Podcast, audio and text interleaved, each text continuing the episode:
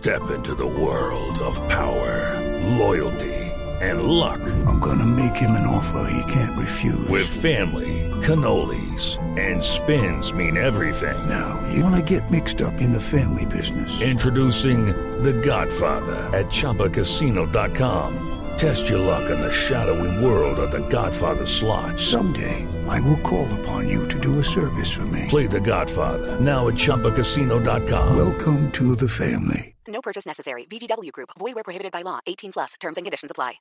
El fin de semana es perfecto para estar en Blue Jeans. La manera más cómoda de comenzar este domingo en Blue Jeans. Blue Radio, la nueva alternativa.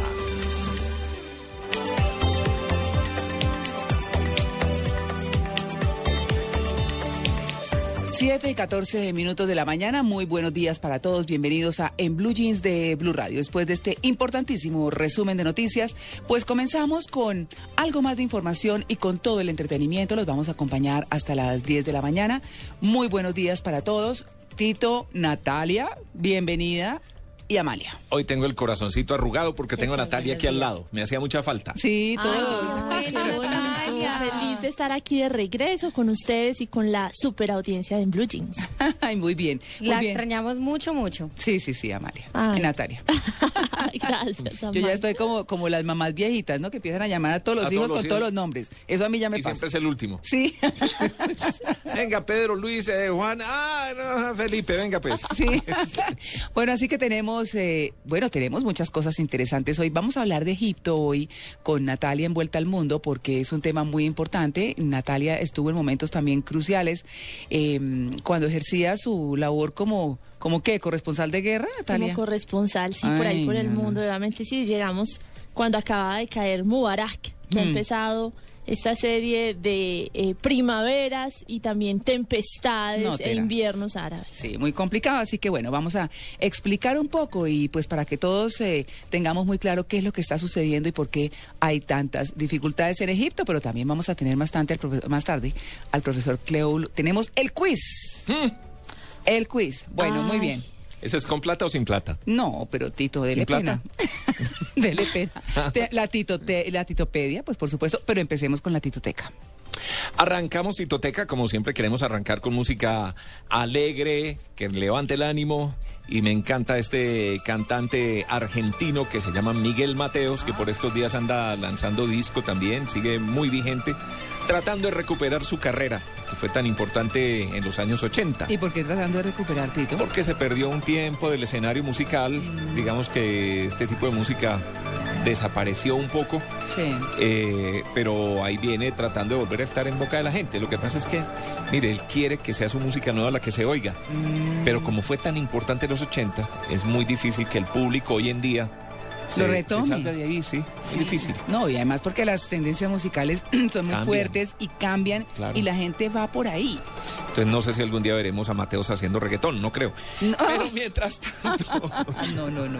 aquí está con Llámame si me necesitas.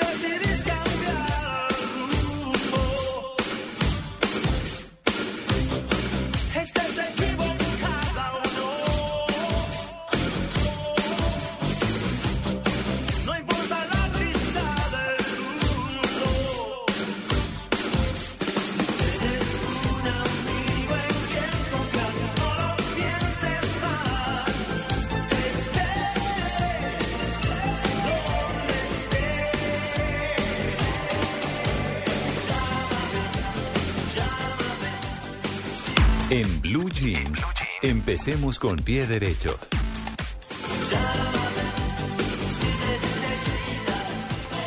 Bueno, con esta música tan chévere, está como de ánimo, sin ser enloquecedora y ni discotequera. Está buena porque qué rico uno tener a quien llamar cuando se siente por ahí solo. ¿ah? ¿Cierto? Esa era la idea. Qué idea. rico. Sí. Ah, es Es como- un privilegio. Sí, sí, sabe que, que de eso se da uno cuenta como en ocasiones especiales, ¿no? Como con quién cuenta y con quién no. Total. Esa es una cosa que es muy importante.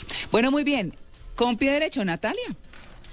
Hay dos noticias y son deportivas para Colombia esta mañana. La primera tiene que ver con la bellísima Caterine Ibargin. Eh, esta deportista colombiana logró la victoria con un registro de 14 metros 69 centímetros. Esto lo hizo en la Liga de Diamante tras ganar en la válida de París. Esto sucedió ayer. Caterine dejó en el segundo lugar a la israelí Hanna Kinaseva que en su primer día de intento logró una marca de 14.58, es decir, 12 centímetros menos. Estamos hablando, Caterín, como sabemos, es esta deportista que nos salta. Vuela en el deporte colombiano, es una mujer, eh, una atleta colombiana que en París no ha cometido ninguna falta, esto es en el, eh, pues en el salto de largo alcance. Y una vez más le queremos hacer esta mañana un reconocimiento a la historia de esta mujer, una historia de eh, superación personal, ella viene eh, de apartado y obviamente eh, su vida ha sido una vida de saltos, de obstáculos, de saltos, de dificultades. Ella estudia en Puerto Rico, ¿no?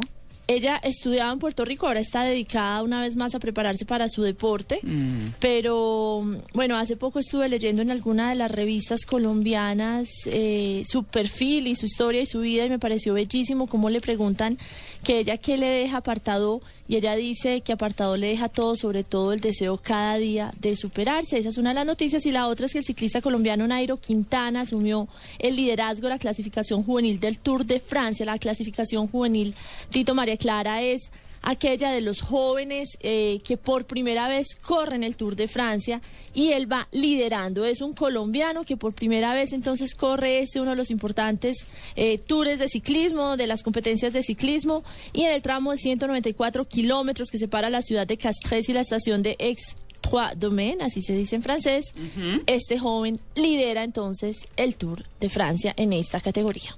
Ay, yo todavía vivo el tour como en aquellas épocas. No, no lo vivo así todavía. Me, me acuerdo del tour en aquellas épocas de Lucho Parra y de Lucho Herrera y Fabio Parra. ¿Ah? De Lucho Parra y Fabio Herrera. Sí. sí, sí, sí. Yo tuve la, la oportunidad, yo no, nunca he sido narrador deportivo, ni mucho menos. No, ¿qué tal uno de esos?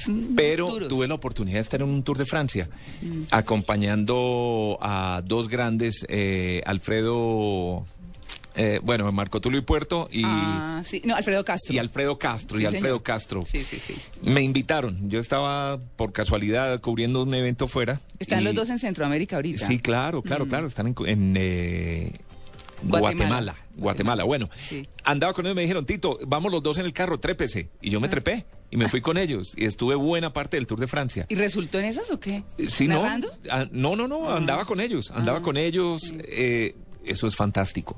Sobre todo, ¿por qué? Porque ese es el gran evento nacional en Francia que culmina con el Día de la Independencia de Francia, en, los- los Champs-Élysées, en los campos. en el- Campos en el Arc de Elíseos. Triomphe y en el Arco del Triunfo. Exactamente. Es emocionante ver Mire, llegar. eso eh, para la gente que va en ese tour, que es una cantidad de gente, porque no solo son los ciclistas y acompañantes, sino periodistas de todo el mundo. El solo hecho de tener la calcomanía que ponen arriba en el vidrio, en el vidrio delantero, Mm. es como que tener licencia para matar, en el buen sentido de la palabra. Detalles y todo. Puede meterse por donde quiera, puede abrir en eh, las calles que quiera, le abren paso, la policía va adelante y, y- y le abre camino. Pero lo mejor de todo es las salidas de cada etapa. Cada población tiene, exhibe lo mejor de la región. Entonces está el alcalde con los trajes típicos de la región y hacen como una especie de festines donde hay mesas, mesones gigantescos con todas las frutas de la región, con los vinos, con Uy, los quesos, eso es con los hermoso. mariscos, Los con todo lo demás, para atender a toda esta caravana, obviamente para que le hagan mucha publicidad a ese Tour de Francia, que todos los ojos estén puestos en, en- en- en ese país. Tito, y, que- y por ejemplo, eh, porque uno ve por aquí cuando están haciendo las carreras, por ejemplo, la Vuelta a Colombia y todo eso, que por venta quemada, entonces usted encuentra la gallina, el pescuezo de gallina, le venden de todo. No, pues, María sí. Clara, allá en Francia propio- no vaya a pedir sancocho, no, No. vaya a pedir, no. No, no lo pedí. Pero es que en Colombia, ay, no, no, no. Claro, pues aquí somos No, yo le digo que lo que folclóricos. pasa, que es que allá la carrera, mm, aquí tenemos tan poquitas carreteras que las carreras toca hacerlas por las carreteras nuestras. Claro, Por las normales, toca claro. parar el tráfico. Allá no, allá es por las carreteras chiquitas. Sí. Entonces, al contrario. Está uno en la largada, lo que me tocó esa vez, se va por las autopistas para llegar antes de que llegue la carrera. Entonces, obvio que en una autopista uno no va a encontrar nada. Ajá. Porque autopista Ah, es claro. autopista, Claro. no lo que llamamos aquí autopista, en ¿cierto? Francia son impresionantes. Exacto. Sí, sí, sí. No, no, no. Entonces- no, no, no, yo preguntaba es porque eh, pensé que de pronto pudiera ser también una oportunidad comercial para la gente de los pueblos allá, obviamente. María Clara La morcilla en los campos elíseos, no. Ella estaba así ilusionada que iba a encontrar ahí la No, chunchurria ahí eso no, pero no, no, eso sí ahí me están calumniando. No, pero sí Estoy quiero decirle, pero sí quiero decirle que en esas salidas eh, de las etapas está pues la chunchurria francesa y está el, eh, el cuchuco francés, es decir, está la comida típica de Eso- cada una de las esa- regiones, esa ¿cierto? pregunta. Pero no es para vender, es para atender a la Ah, gente que hace parte de la caravana del tour. Además, que no pueden nos ser más digamos de mil mentiras. personas. La cuajada colombiana es tan rica como el queso azul. o sea que queso- no, tampoco sí. para que nos acomplejemos. Sí.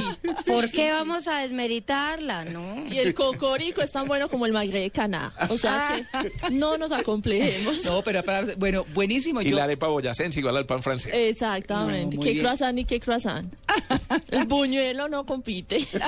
Ah, no, y mira Sin igual.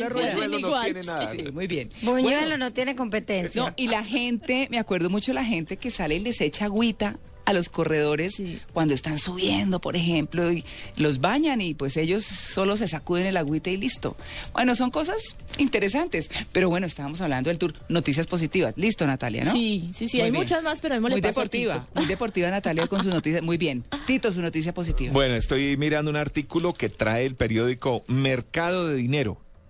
Que, ¿De dónde lo saqué yo? ¿Del tiempo? del es ese es el espectador. ¿Del espectador? Sí, sí. Muy bueno, dice que los mercados latinoamericanos siguen ganando relevancia para Colombia en lo que se refiere al turismo, viéndose esto reflejado en el gran número de venezolanos y argentinos que vienen al país. Y es que un total de 534.333 viajeros internacionales, es decir, un poco más de medio millón de, de- de viajeros internacionales, llegaron al país entre enero y abril de este año lo que representa un aumento del 3.9% de visitantes con respecto a igual periodo del año anterior. Ese incremento demuestra el cumplimiento en nuestras metas para hacer de Colombia un destino de clase natural, eh, dice eh, ProExport. Aunque Estados Unidos sigue siendo el más importante emisor de visitantes internacionales, un 19.1% del total, los mercados latinoamericanos siguen ganando relevancia para Colombia. Venezolanos el 11.6% y el 8.2% de argentinos que visitan nuestro país, que vienen por turismo básicamente, ya después por negocios, etcétera. Y uno de esos grandes planes de turismo que le llama a uno la atención, por ejemplo, según este artículo, son los campos de golf viene mucha gente a jugar golf y se habla de la gran variedad de campos de golf que hay en Colombia, que puede haber desde a orillas del mar, en ciudades como Barranquilla y Cartagena, hasta, bueno, Bogotá, que está a 2.600 metros más cerca de las estrellas, y donde hay unos campos de golf magnífico- magníficos, según dicen los que saben. Bueno, muy bien. Buenas noticias del turismo para Colombia. Muy bien. Yo les tengo una interesante, pero escuchemos a Amalia primero.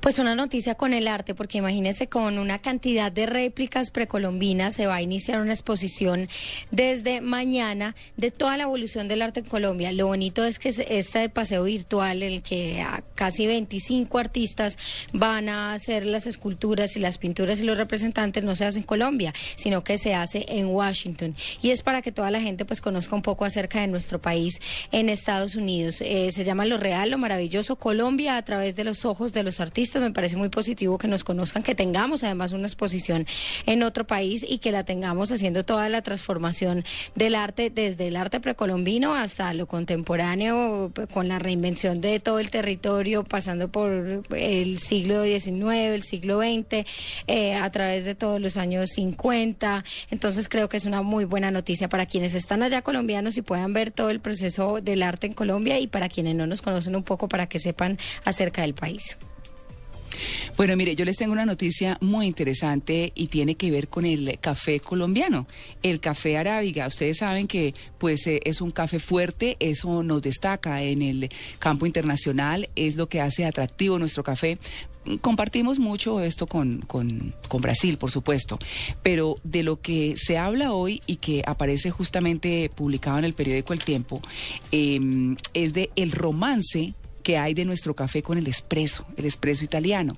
De hecho, nuestro café se ha convertido como el gran elemento diferenciador y de reto, si se quiere así, para los grandes baristas en el mundo. Ay, no sabía. Fíjese que hay uno que se llama Pet Licata, que acaba de ganar el Mundial de Baristas usando café cultivado en el Huila. Y ese café, por supuesto, son ese café que se da tan especial y se lo rapan además algunas multinacionales y eh, la federación pues hace un concurso muy interesante del mejor café. Se da en fincas muy pequeñas con eh, cuidados especiales hechos por sus mismos campesinos, los mismos cafeteros. Y en eso estamos. Digamos que hay ediciones limitadas de café que mm, obviamente estos campesinos cuando ganan estos concursos pues tienen premios interesantes, se les destaca, se les estimula. No, y el reconocimiento que merecen, además. Exactamente. claro. Así que, pues alguna vez en el mundo del café se creyó que el suave y célebre grano colombiano no servía para hacer espresso. ¿No? Eh, se asociaba como óptimo con toda su fama y calidad para elaborar solo bebidas de café filtrado. Nosotros somos café suave, de Arábiga es un café suave. Eh, sin embargo, la ruptura de ese paradigma que se cultivó por décadas en el siglo XX ya es un hecho. El reciente Campeonato Mundial de Baristas, que es lo que les estoy contando, o sea, los baristas para claridad son expertos preparadores de café.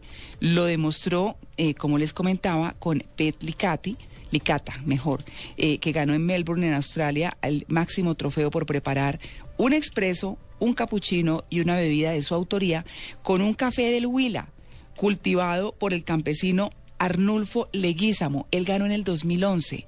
Y lo que dicen quienes lo conocen es que estar al frente a don Arnulfo es como estar con Juan Valdés. Ay, qué ¿No? bonito. Es un- Saludemos a esta hora, María Clara, Sí. a todos los caficultores que nos pueden estar escuchando, a esos campesinos y campesinas que se despiertan a esta hora a recoger el café, Mm. Y que nos hace sentir tan ¿ah? orgullosos, tantas dificultades y que nos hacen sentir tan orgullosos a los colombianos cuando salimos del país. El mismo café que Tito no nos deja tomar aquí mientras hacemos el programa de radio. Sí, Me van a hacer- Ah, seguimos vea, pues, insistiendo. Tas, tas, tas. Sí, no, yo tengo aquí en Natalia mi partner, Que valga la mi cuñita. socia de, de huelga del café. no mentiras, hay que cumplir las normas, pero se- insistimos algún día, ¿cierto? Sí, Tito. Tito se queda Míreme, calladito. Tito. Mira, queda mirando, Tito se queda mirando para el frente. Ah, sí, vacío. no, estoy pensando. No, no, no, no, no, pero es que eso no es tema mío, es tema de higiene, es tema de salud, es tema de proteger los equipos, donde se derrame un Unas sucias tomadoras de café. donde se caiga un tintico encima de ese aparato que tiene ahí al lado, ya sabe lo que pasa. Sí, ¿no? Nos quedamos incomunicados. Entonces hay que cumplir con las normas. Sí, señor. café. ¿O es que alguna vez ha visto a alguien en televisión tomando tinto y fumando y todo eso? Sí. De la novela. En los noticieros, en los noticieros. Ah, los presentadores gringos, sí, Lo que pasa es que tienen que coger la fama de 60 Minutes o algo así para que Sí, den. sí. ¿Cómo no? Natalia, luchemos por eso. Bien. Vamos a empezar a militar. Bueno, muy bien, son las noticias positivas y cerramos con tema musical positivo. Tema musical positivo de un personaje argentino también.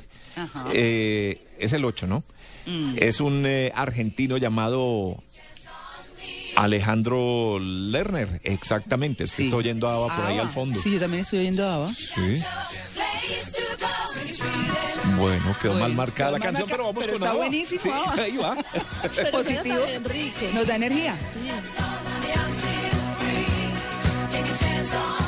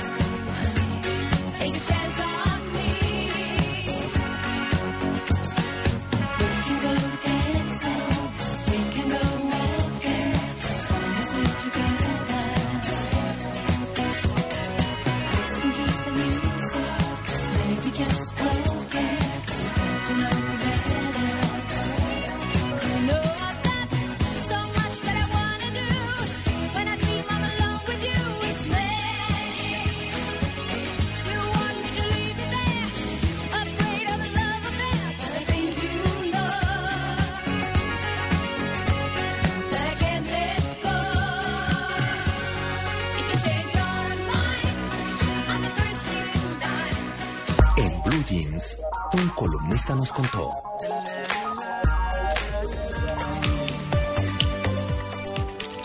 Bueno, 7 y 34 minutos de la mañana. Eh, hablar nuevamente del incidente de Evo Morales, pues, es decir, es eh, abordar eh, un tema que ya está popular Sí, por ha estos días. sobre mojado. Hay muchos Sí. argumentos, pero bueno, lo hemos tratado bastante. Claro, lo que, lo que, bueno, y se ha criticado mucho, pues, eh, eh, haber puesto en juego la vida del presidente Evo Morales. Bueno, en fin, ahora, pues, obviamente, UNASUR reunido pide unas excusas por parte de los países que Europeos. no permitieron, exactamente, España ya dijo que no. Pero bueno, el tema aquí no es ese. Eh, me ha llamado mucho la atención una visión distinta que le da María Isabel Rueda hoy en su columna em, a este incidente. Dice, el incidente de Evo, cadena de estupideces. Y ese, lo que dice exactamente María Isabel es que el incidente vivido por Evo Morales en su avión, que terminó involucrando a varios países europeos en una cadena de estupideces diplomáticas, fue provocado por él. O sea, el propio Evo lo provocó. Pensó que lo protegía la inmunidad del socialismo del siglo XXI que es tan provocador particularmente de los Estados Unidos. El propio Evo generó la sospecha de que sacaría de Rusia en su avión a Edward Snowden, el hombre más buscado de los Estados Unidos, luego de que públicamente le había ofrecido protección cuando terminaba su visita al país donde el excontratista de la CIA se encuentra refugiado. Y no fue una provocación de poca monta. Snowden no se ha convertido en un gran lío internacional en medio de una amplia zona gris. El mundo está dividido entre si es un héroe que merece todas las simpatías o si la justicia de los Estados Unidos tiene razón en perseguirlo por traidor y por espía. ¿Cómo será que ni aún el pragmático presidente ruso Putin, en el momento de escribir estas líneas, bueno, en el momento en que ella estaba escribiendo la columna, ha logrado una solución distinta que la de mantener confinado al espía en un salón de tránsito del aeropuerto Sheremete- Sheremetyevo. Sheremetyevo. Sheremetyevo, gracias. Todo rima con Evo. Mientras, claro, porque termina en... Sí, sí, sí, por supuesto. Mientras se encuentra dónde diablos se lo reciban y cómo lo saca de ahí. O sea, está encartado Putin con, con Snowden. Eh, tras, la convoca- la- tras la provocación de Evo, que es la orientación que tiene esta columna, que Evo provocó el tema, aunque por ahí andan diciendo que Nicolás Maduro de pronto se lo cargó también y que lo tiene en Venezuela y que bueno... Ah, no, y informe- hay un artículo Sí. larguísimo en el país de España sobre pues el, la actitud de Maduro, para muchos el oportunismo en este tema. Mm. Y bueno, y se pregunta el país de España cómo podría salvar Snowden la distancia que hay entre Moscú y Caracas sin pasaporte, porque recordemos que no tiene Sí, no, pasaporte. por eso está en esa zona internacional ahí Sí. en el aeropuerto, en ese limbo tan horrible. Entonces dice María Isabel que tras la provocación de Evo, Estados Unidos prendió sus alarmas y sus servicios de inteligencia extendieron la alerta a las autoridades aeroportuarias europeas. Dejar escapar a Snowden era algo inaceptable para Estados Unidos, que desde hace rato viene imponiendo una doctrina de seguridad nacional que ha desatado una aguda controversia porque coloca este derecho de la ciudadanía del país por encima de todos los otros derechos y libertades de los suyos y los del resto del mundo. Pero ¿a qué horas? Es la pregunta, ¿cierto? Francia, Italia, España y Portugal y hasta Austria que dejó aterrizar a Evo, pero lo tuvo 13 horas sentado en el salón VIP del aeropuerto, sometido a las atenciones, entre comillas, interesadas del embajador español, desconocieron de manera tan sorpresiva las reglas de cortesía que contiene la Convención de Viena para las relaciones diplomáticas. Ahí está el puntico, ¿no? Los países aplican recíprocamente garantías de inmunidad e inviolabilidad con representantes diplomáticos, sus valijas, su equipaje y su sede diplomática que se hacen extensivas a la aeronave oficial del mandatario de su país, de un país. Paulatinamente las naciones involucradas comienzan a dar explicaciones gelatinosas a nivel de sus cancillerías para desmontarse del incidente diplomático con Bolivia, que es lo que ha venido sucediendo. Ahora, es una exageración que el incidente de Evo dé para replantear bruscamente las relaciones de Latinoamérica con Europa, aunque la política de la Unión Europea sea tan acomodaticia, como nos consta a los colombianos, que la hemos sufrido en carne propia en nuestra lucha contra las FARC. ¿Alguna vez Francia nos ha ofrecido excusas por haber presionado la liberación de Rodrigo Granda? Por fortuna, Colombia tuvo una reacción moderada. Sirvió mucho para ello que tanto el presidente como su canciller se encontraran por fuera del país para evitarse su presencia en la cumbre de, en la cumbre de UNASUR en Cochabamba. Sí, ¿no? Pare- pareció como estratégico el tema. Sí, no, es que ahí Pero- ha sacado provecho mucha gente. Sí, también. sí, sí, sí, señora. Donde hubiera resultado más difícil no dejarse arrastrar por la altisonancia del ofendido Evo y de sus protectores principales, Correa y Maduro. Este último llegó a calificar al presidente español de indigno y abusador y amenazarlo con que si llega a sobrevolar el espacio aéreo venezolano, bajaría su avión. Bueno, está bien que Bolivia pida sus explicaciones y que se las den, pero que no lo pongan a Colombia en el plan de declararle la guerra a Europa. ¿Qué pasaría, como dice un viejo chiste, si de pronto se la ganamos? En castigo con los países que se portaron mal con Evo, nos tocaría mandarles a Petro. Ah, está buenísimo. Ay, perdón. Para que empeore el valor inmobiliario en Madrid, polarice más los ámbitos de los habitantes de París, agrave el problema de las basuras de Nápoles y haga política desde la alcaldía de Lisboa. bueno, Pero María Clara, hoy hay una toda una publicación sobre cómo se llaman los grandes logros de Petro. Ah, mire, yo, mire, Para que no usted se me ría dijo- mucho. Espé- Espéreme, yo lo cojo. Espéreme un segundito. Pero mientras usted lo encuentra, María Clara, hoy el país, hablando de nuevo de Evo, se está preguntando, pues, ¿hasta dónde tiene sentido la oferta de Maduro? Hay dos preguntas que se desprenden. ¿Cómo podría salvar Snowden la distancia que hay entre Moscú y Caracas? Como le decíamos, él no tiene pasaporte. Y también eh, la otra pregunta es, ¿qué tan seguro podría estar el exespía de la NASA en ese país? Mm. O sea, Venezuela no es Cuba. Oiga, que es que yo retomo, retomo, retomo lo que usted acaba de decir de la publicación de, de la alcaldía de Bogotá. Hoy eh, especial, sale en el tiempo y en el espectador, mm, por supuesto. Y estábamos hablando con Tito de esto, de- de- deseamos, esto, bueno, se llama humanidad, está bien, el nombre no tiene nada, pero, pero qué falta de olfato o de tacto o de cómo se llama. Poner un alcalde que sabe que está tan criticado, que tiene tantas dificultades, que puede tener razones X y Y para defenderse, pero que está en, en la picota pública, bueno, no solo porque su cargo es público, sino porque pues las gestiones han sido muy criticadas, que tiene tantos enemigos como dice él, pero tantos detractores que también se ha buscado por su gestión. Titula Los grandes logros. ¿Cómo quiere que se lo lean? ¿Usted cree que esto lo van a leer? Pues lo leen ellos. Yo no dudo que Petro debe tener algunos logros que, que pueden ser importantes, pero es cierto que como estrategia de comunicación Por eh, eso. quizás no sea la más Pero es que los grandes lo- logros, el otro modelo de ciudad. No, la gente no quiere ya casi ni saber de esto. Entonces, ga- ¿Qué- esto vale, ¿cuánto vale esto? ¿Cuánto le cuesta esto al distrito, esta publicación? Sí. Y, y, y usted sabe, se lo leen ellos, claro, tienen que revisar, tienen que- pero de ahí para arriba. Bueno, y los sabe detractores para enterarse será, pero no. Nicolás Sarkozy decía que gobernar era comunicar y quizás Petro, que es un animal político que ha dado muchos tumbos en falso. Ay, pensé que iba a decir otra cosa. No, animal político, lo Sí, quiero sí, decir no, claro, claro.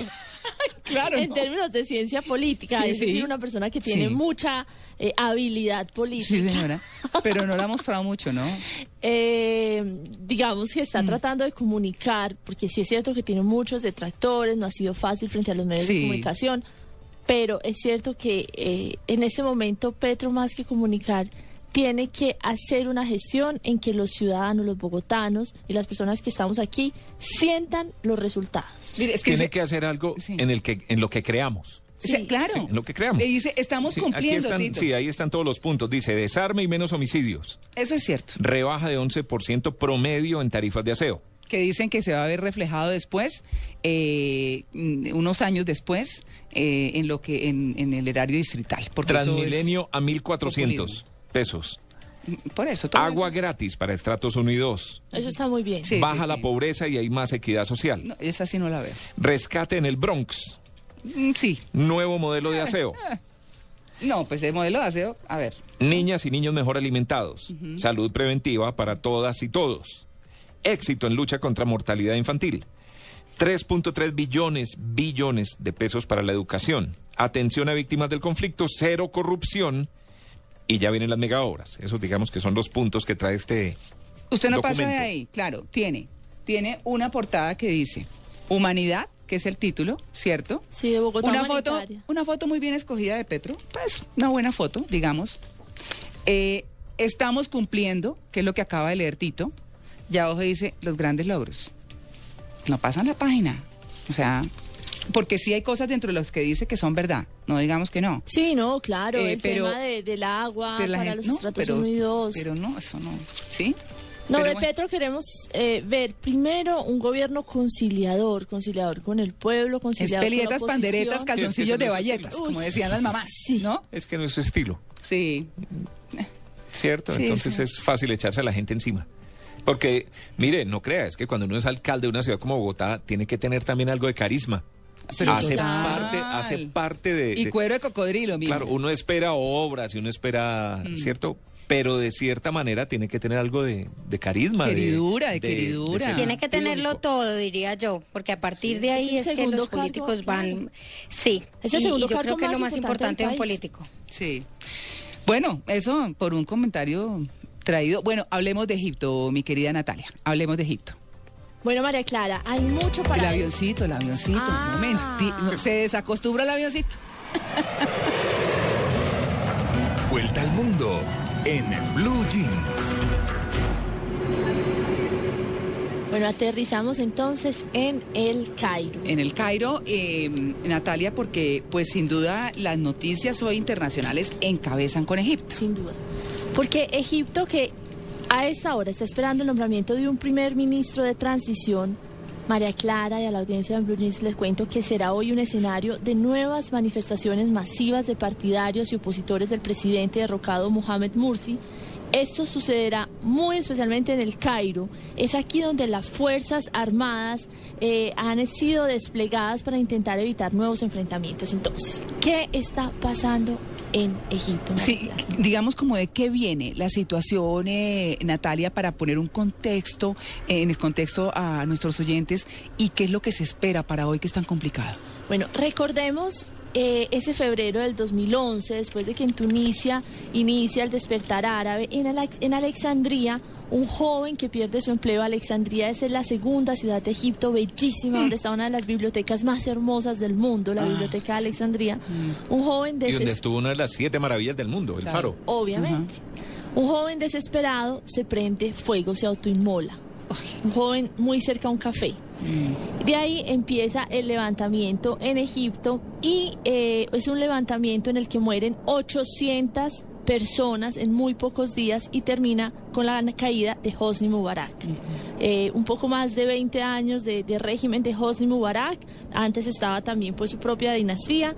Y eh, empieza la esperanza egipcia, la esperanza de un país reunificado, de un, tiene 80 millones de personas, Egipto es una población gigante, con muchos grupos sociales en nivel de acercamiento y de convicción a la religión muy diferente, están los salafistas, eh, bueno, están los islamistas cada vez más radicales, hay también una gran población que es muy progresista, pero sobre todo lo que unió a los egipcios en ese despertar árabe en febrero del 2011 era el hastío del régimen y de la arbitrariedad. Que es lo que se puede conocer como la primavera árabe, que dicen ahora que tantas primaveras árabes, ¿qué? Dan un invierno, puede ser. ¿Qué pasa? Eh, toma la junta militar el, un gobierno de transición, casi que nos sacan a los militares después de que cae Hosni Mubarak, de esas sangrientas eh, represiones que se dieron en Egipto, dolorosas, veíamos a los jóvenes caer uno tras otro, eh, pues por las balas enviadas por, los que apoyaban en ese entonces a Mubarak. Sube una junta militar casi que no sale, hacen elecciones legislativas, hacen elecciones eh, presidenciales, queda un señor que se llama Adli Mans, no, eh, sí, queda un señor que se llama Mohamed Morsi, eh, que es el que reemplaza entonces a Mubarak. Mohamed Morsi es un representante entonces de los hermanos musulmanes. Los hermanos musulmanes fueron María Clara, esas personas que en el gobierno de Mubarak estuvieron siempre reprimidas. Es una de las confederaciones religiosas del mundo árabe más ricas en el mundo. Ellos han tratado de mostrar, los hermanos musulmanes que están presentes en todo el mundo árabe, que ellos no son eh, radicales. Sin embargo, yo tuve la oportunidad, por ejemplo, en Egipto de entrevistar a uno de los más altos representantes de los hermanos musulmanes y si son personas eh, que tienen una eh, un- una relación muy cercana con la Sharia. La Sharia es esa forma de gobernar, ese texto que dice que es como se debe gobernar eh, el mundo en el que no se separa la religión y la política. Teocracia. Es una especie de teocracia. Entonces sube eh, Mohamed Morsi eh, en representación, o sea, el candidato de los hermanos musulmanes. Se despierta una especie de esperanza en Egipto. La promesa era reunificar un país tan dividido con unas heridas después de ese despertar árabe tan profundas, lo que no se da. No se da y no solamente empieza a, a crecer el desempleo, el turismo en Egipto está completamente a la caída, que es la primera fuente de ingreso. Eh, se vuelve, se da una represión a la libertad de prensa muy grande. Y Mohamed Morsi empieza a poner en los cargos estratégicos a otras personas de los hermanos musulmanes cada vez más radicales. Se vota una constitución, por ejemplo, que lleva a Egipto 20 años atrás lo, de- en lo que tiene que ver con libertades individuales. Y vuelve y empieza una serie de manifestaciones en Egipto. Los eh, esos, esos millones de personas que en la Plaza Tajarir, en la, belle- en la bellísima ta- eh, Plaza Tajarir, empiezan a sentirse traicionados y poco a poco se empiezan a sumar uno, dos, tres, cinco millones en la Plaza Tajarir y vuelve y cae el nuevo presidente que era Mohamed Morsi. ¿Y qué se espera para hoy, Natalia, que estábamos hablando que esto va a ser muy complicado? Bueno, entonces hoy en Egipto hay dos bandos. Están los que apoyan a los hermanos musulmanes, que están pidiendo que regrese Mohamed Morsi al país, y los que dicen que ahora sí, con este nuevo presidente interino que nombraron, que es un hombre de 67 años, Adli Mansur, se puede abrir de verdad una verdadera transición a la democracia. Recordemos que en un ambiente de mucha tensión marcado por la violencia, anoche 37 muertos se contaron en 24 horas y el movimiento Tamarot, Tamarot significa rebelión en árabe, que es el impulsor de las manifestaciones que llevaron a la destitución de Mursi, está convocando a una nueva movilización este domingo. Hay que decir que la gente está cansada, el próximo viernes empieza la semana del Ramadán María Clara, los grupos de manifestantes anti-Mursi que acampan todas las noches en la Plaza Tajarir se han ido sumando otros grupos en previsión de las marchas de hoy. En el campo puesto, la poderosa, como le decía, cofradía de los hermanos musulmanes le están pidiendo a los partidarios que se movilicen por millones contra un Estado policial. Hay que decirlo, que hay un Estado policial que se instauró después del golpe militar. Hace poco escribíamos María Clara, a mí me decía mi traductor hace pues dos años cuando llegué a Egipto que se preveía que, hubiera- que iba a haber otra revolución y que iban a haber muchas otras revoluciones y eso es lo que espera a Egipto. Eso es lo que estamos viendo. Sí.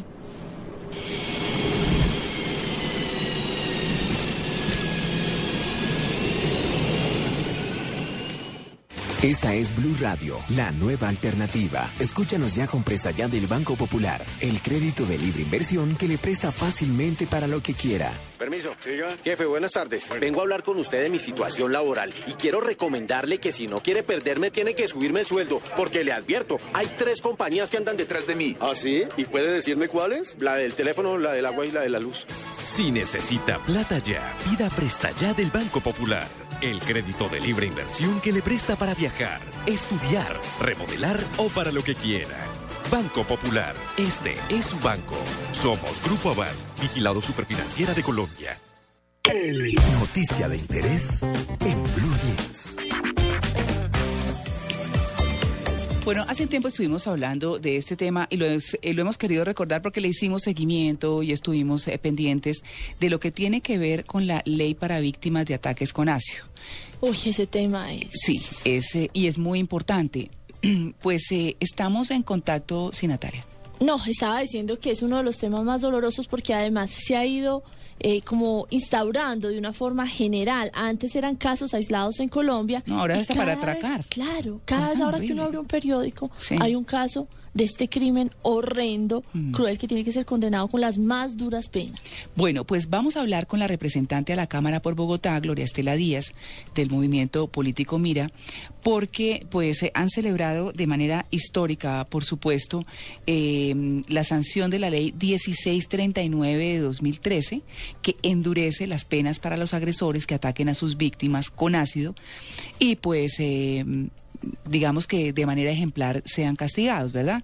Así que, doctora Gloria Estela Díaz, muy buenos días. Muy buenos días, María Clara. Un saludo muy especial para usted y para todos los oyentes de Blue Jean. Bueno, ¿qué vamos a esperar para estas personas que le hagan ataque con ácido a otro ser humano?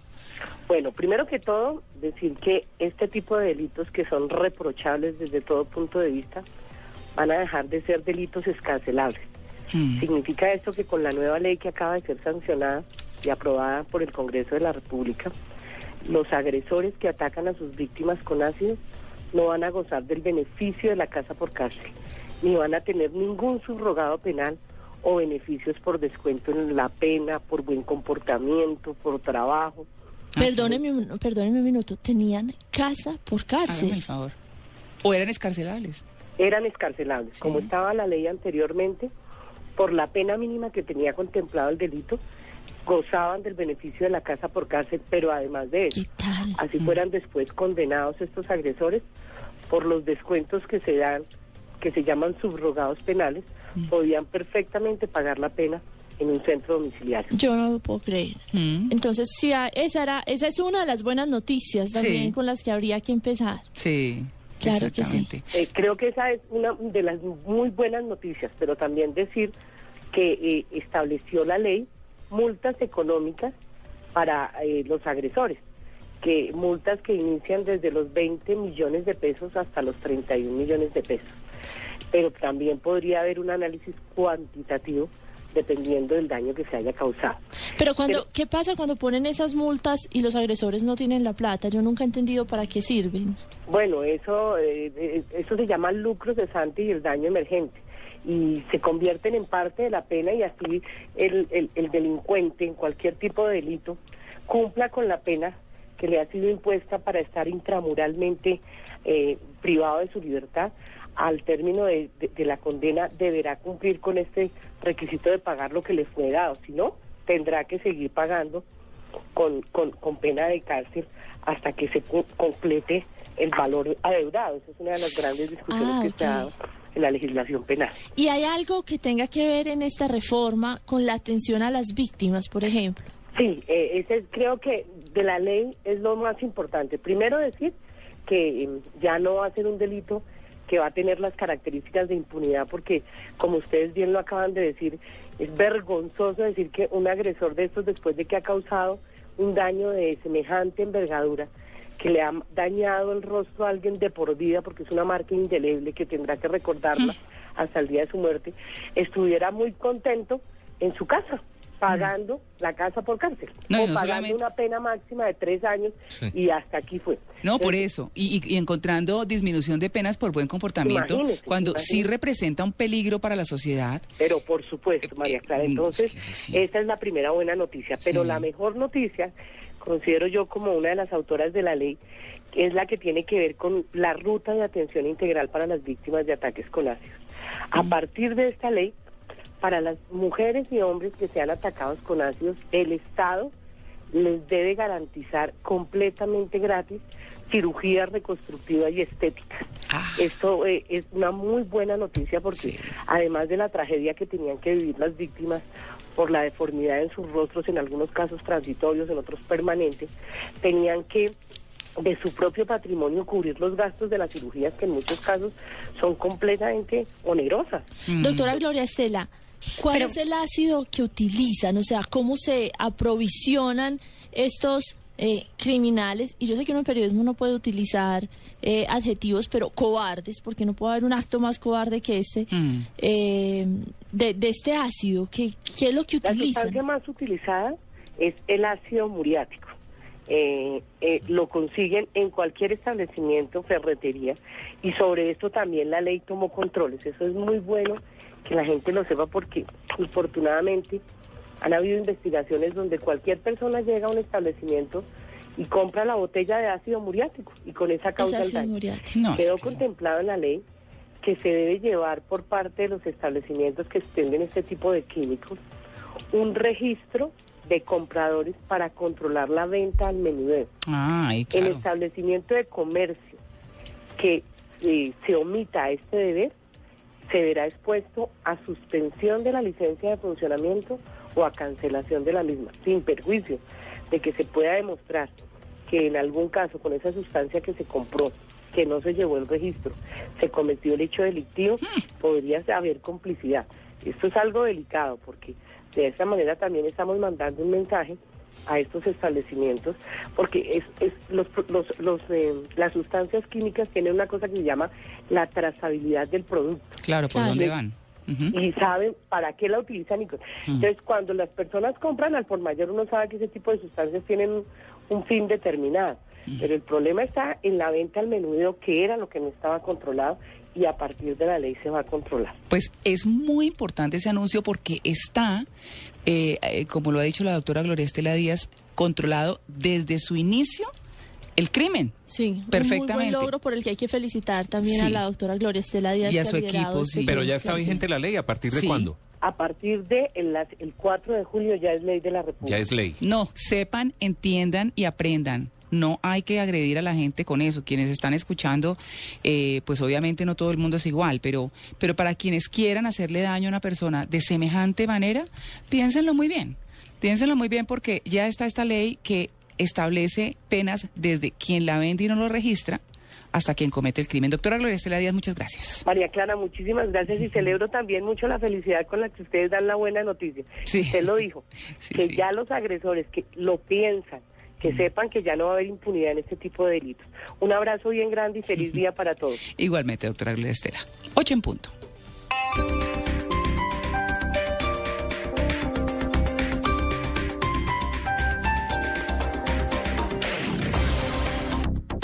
Todos estos años él siempre ha estado conmigo, me ha escuchado, me ha ayudado a levantarme cada vez que lo he necesitado. Y lo que soy ahora es gracias a él. Por eso propongo un brindis por papá.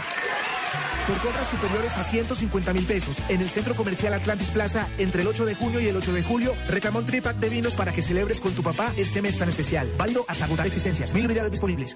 Este domingo, después de las noticias del mediodía, en Mesa Blue, Juan David Aristizábal. Hay mucha gente que está haciendo proyectos sociales, pero les falta una herramienta gerencial, les falta cómo lograr tener más impacto. Cofundador de Buena Nota, nominado a los MTV Millennial Awards en la categoría Piensa en Grande. Si queremos tener transformaciones sociales serias en el país, lo que necesitamos es buena gerencia. Uno de los 30 líderes menores de 30 que están cambiando el mundo de la revista Forbes. Juan David Aristizábal, este domingo en Mesa Blue. Presentan Felipe Zuleta y Juan Roberto Vargas en Blue Radio y bluradio.com. La nueva alternativa.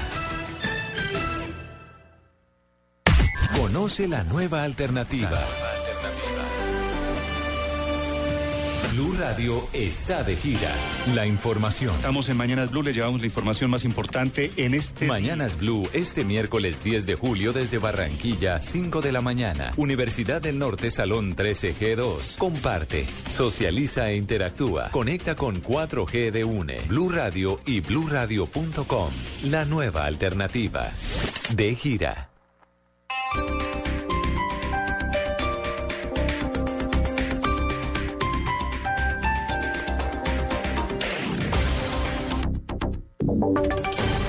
Voces y sonidos de Colombia y el mundo en Blue Radio y bluradio.com.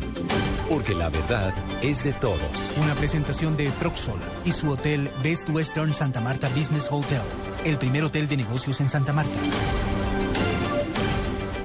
8 de la mañana, dos minutos en Colombia y a esta hora las noticias aquí en Blue Radio. Iniciamos hablando de información internacional, porque el exagente de la CIA, Edward Snowden, pide oficialmente asilo a Managua, según lo afirman medios nicaragüenses. ¿Cómo es la información difundida, Marcela Perdomo?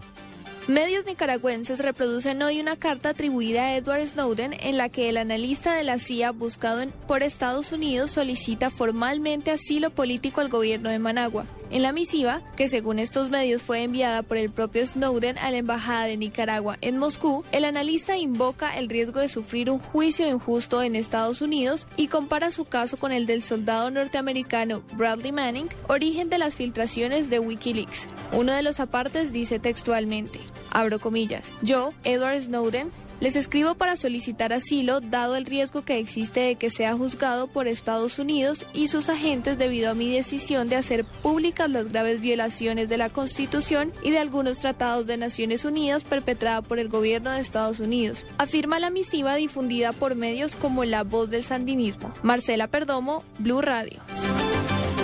Muchas gracias Marcela. Ahora les contamos de información regional muy grave porque fue asesinada una vendedora de uniapuestas en Barranquilla, reconocida empresa del chance de Enilce López alias La Gata. En otro hecho, otra impulsadora fue herida en otro atentado. La información la tiene Giovanni Álvarez. Continúan los asesinatos en contra de las impulsadoras del chance de la empresa Uniapuestas en Barranquilla. En las últimas horas, una mujer identificada como Ana María Blanco Ramos, de 43 años, fue asesinada de tres impactos de bala en las afueras de su punto de venta ubicado en el centro de la ciudad por sicarios que se movilizaban en una motocicleta. En ese mismo instante, en el barrio La Central de Soledad Atlántico, otra impulsadora de Uniapuestas, identificada como Maribel Jarris Barrios, fue objeto de un atentado sicarial de que por fortuna resultó con una herida en su brazo. En un rápido accionar, la policía del cuadrante logró capturar a una mujer señalada por testigos de ser cómplice del asesinato de la impulsadora Ana María Blanco. Así lo informó el comandante de operativo de Barranquilla, coronel José González. Dentro de la reacción que tienen las patrullas del cuadrante, se capturó una persona que, participó directamente en, el homicidio de esta vendedora y en este momento se está colocando a disposición de autoridad competente. Fue la que entregó las armas a los sicarios en metros antes de, del lugar del homicidio. En lo que va corrido de este año, esta es la tercera víctima que ha caído en manos de las bandas extorsionistas que operan en la capital del Atlántico. Desde Barranquilla, Giovanni Álvarez, Blue Radio. 8 de la mañana, 5 minutos. A esta hora vamos al suroccidente del país porque en Timba, de corregimiento de Buenos Aires, en el Cauca, fueron capturados 10 policías. ¿Por qué razón? Juan Carlos Villani, buenos días. Fabián, buenos días. Son 10 uniformados que se desempeñaban en la estación de policía del corregimiento de Timba, municipio de Buenos Aires, Cauca, que al momento de su captura, dicen las autoridades, ya habían sido retirados de la institución. Fueron capturados señalados de varios delitos, entre ellos concierto para delinquir, peculado y falsedad en documento público. Pero el hecho más grave, según lo ha explicado la propia policía, es que al parecer este grupo de policías permitía el paso de alucinógenos por esta zona. La investigación la adelantó la propia institución luego de varios meses de seguimiento en una campaña para depurar a la Policía Nacional. Los 10 policías a esta hora están siendo presentados en audiencia pública en la ciudad de Popayán, donde, donde les van a legalizar su captura, les imputarán los cargos y luego eh, se va a solicitar la medida de aseguramiento. Información desde Cali, Juan Carlos Villani, Blue Radio. Muchas gracias Juan Carlos. Seguiremos pendientes de las noticias que llegan allí desde el Valle del Cauca y también del departamento del Cauca. Vamos ahora a hablar de noticias desde el norte del país porque durante más de 12 horas estuvo bloqueada la troncal del Oriente, carretera que comunica al norte con el interior del país. Con llantas quemadas, decenas de habitantes del corregimiento de San Roque impidieron el tránsito para protestar por las fallas en el servicio de energía. Martín de Mendoza de Blue Radio nos mandó el siguiente informe. Largas filas de vehículos se vieron durante todo el día en la troncal de Oriente en el Cesar, debido al bloqueo que realizaron decenas de habitantes del corregimiento de San Roque para exigir mejor calidad en los servicios públicos. La luz no es una luz que tenemos correspondiente como debe de ser y nos las cobran bien cara. De ñapa tenemos seis días aproximadamente, ocho días que la luz viene sectorizada. Porque la luz mala y los recibos muy caros. Hasta el lugar llegaron uniformados de la policía para abrir paso sobre la vía que estuvo cerrada desde la noche del viernes. Según el defensor del pueblo del Cesar, Omar Contreras, son cerca de 7 mil los habitantes afectados. Acompañar a la comunidad con unos compromisos serios que se van a llevar a cabo el día martes con la empresa Electricaribe, que desafortunadamente es la protagonista de esta situación con el mal servicio. Electricaribe informó que las fallas en el servicio de energía ya fueron superadas en un 80%. Sin embargo, de no cumplir con lo pactado con las autoridades, los protestantes amenazaron con volver a bloquear la vía. Noticias contra reloj en Blue Radio. 8 de la mañana, 7 minutos. Para hoy los habitantes del municipio de Angostura, en el departamento de Antioquia, decidirán en las urnas si revocan o no al alcalde municipal José Miguel Vázquez Arango. Para validar la votación deben sufragar más de 2.550 personas. La mitad más uno de ellas deben votar por el sí. Noticias internacionales, el presidente ruso Vladimir Putin aseguró hoy que Egipto se encamina hacia una guerra civil como en Siria tras el golpe militar del pasado día 3, donde fue derrocado el presidente egipcio Mohamed Morsi. Finalmente les contamos que el presidente Asania Airlines destacó hoy que la causa del accidente del vuelo 214 siniestrado en San Francisco, Estados Unidos, fue una negligencia y aseguró que no hubo en ningún momento aviso de emergencia antes del aterrizaje.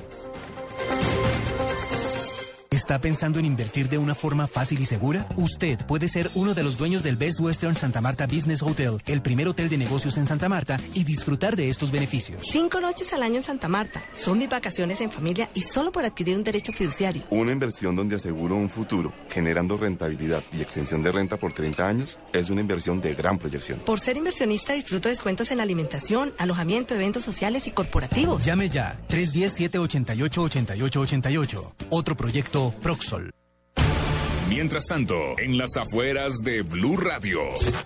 Exigimos ver a nuestros esposos. Exigimos ver a nuestros esposos. El equipo deportivo de Blue Radio sigue transmitiendo, pase lo que pase, todo el fútbol. Este domingo, Nacional Pasto, Tolima Itagüí, desde las 5 de la tarde, en las estaciones Blue Radio, la nueva alternativa. Las exigencias de esta promoción son reales. De las esposas de Javier Hernández Bonet, Ricardo Rego, Carlos Alberto Morales, Juan Pablo Tibaquirá, Javi Fernández.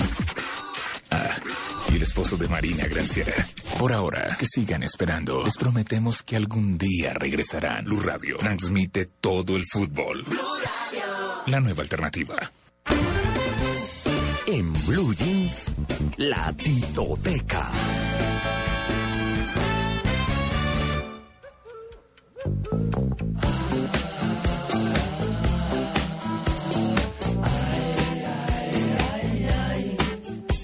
The lady that I know just came from Colombia. She smiled because I did not understand. And she held out some marijuana.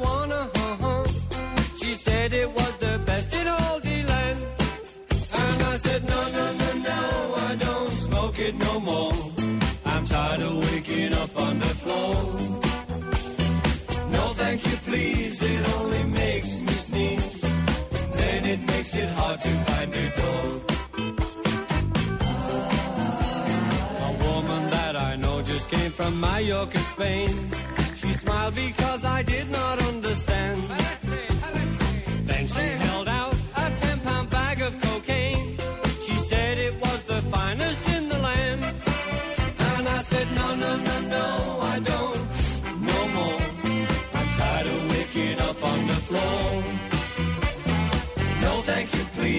it only makes me sneeze. Then it makes it hard to find the door.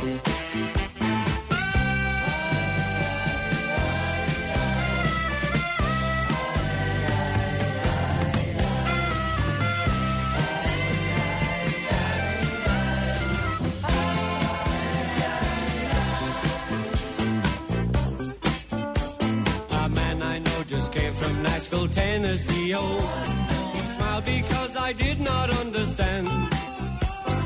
Then he held out some moonshine whiskey. He said it was the best in all the land. And I said, no, no, no, no, I don't drink it no more. I'm tired of waking up on the floor. No, thank you, please, it only makes me sneeze. And then it makes it hard to find a door. Well, I said, no, no, no, no, take it no more. I'm tired of waking up on the floor. No, thank you, please, it only makes me sneeze. Es una vieja Then it makes it hard súper chévere. find ¿Quién? Gloria Estela Díaz. Me cogieron al aire hablando del tema, pero qué pena con, con, con la representante de la Cámara diciendo es una vieja súper chévere, pero menos mal que dije que era chévere. ¿Qué tal que estuviera hablando No, más de alguien? no, no, no, no, no. Casos se han visto. Casos se han visto. bueno, 8 12 minutos. Eh, estábamos oyendo a Ringo Starr, el baterista de los Beatles, que uno de los únicos dos sobrevivientes del grupo hoy en día, Sí, sí. que está cumpliendo hoy 73 años de edad. Cucho, Cucho, Cucho. Viejito, era el más viejo de todos, Era el más viejo de todos. Sí. Y esta canción en particular, Oiga, Tito. le- él, él no tuvo muchos éxitos en ahí. solitario, sí, el caballazo ahí Atra- a- atravesado. Voy a atravesar ahí un caballo porque pues nada que ver con lo que está hablando Tito musicalmente. Sí. Pero es que pero es que dicen, yo no sé si eso es verdad, pues eso es chisme barato, ¿no? Que la familia de Ringo Starr, en cabeza de Ringo Starr, fueron como lo- fue la creadora del velcro, que ellos se inventaron ¿Ah, sí? el velcro. Ah, Eso escuché yo una vez, yo dije, pero pues como la parte industrial que uno no conoce de los músicos, puede ser, ¿no? Vea. No, no le sé decir. Dígame, buen invento sobre el velcro, ¿no? Ah, eso es una maravilla. Claro. A mí me encantaría eh, forrar toda mi ropa en velcro y poner ahí el lapicero, el celular y... Sí, todo. Sí, que No, todo se pierde. No, para los niños que les cuesta tanto trabajo amarrarse los zapatos, se ponen el velcro, Claro. el- el- los zapatos de velcro, qué maravilla. Pero entonces empiezan los profesores, deje que el niño tenga el desarrollo motriz fino que necesita. ¿no? Entonces dicen, ay, que vive el velcro. Ay, sí. Bueno, eso era un caballazo, perdón, Tito. Sí, no, no, no, pero tiene que ver pues con la historia de este, de este Sí. músico de los Beatles, pues mm, yo creo que una de las agrupaciones más importantes de la historia de la música, sobra decirlo, ¿cierto? Sí, señor. Ringo no tuvo muchas oportunidades de cantar, su voz no es la mejor.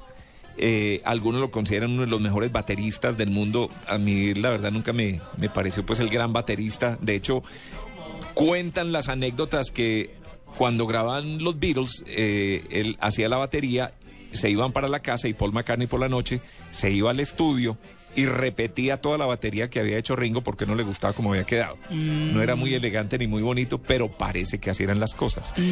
Tuvo algunos éxitos en solitario, no muchos, cantó unas pocas canciones de los Beatles, entre ellos El Submarino Amarillo.